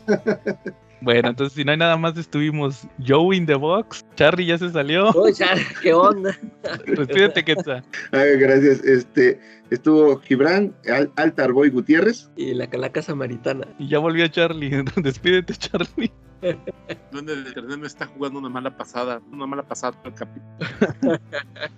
Charlie Astro, Charlie el silenciado, el autosilenciado. Y nos vemos la próxima semana. Buenas noches.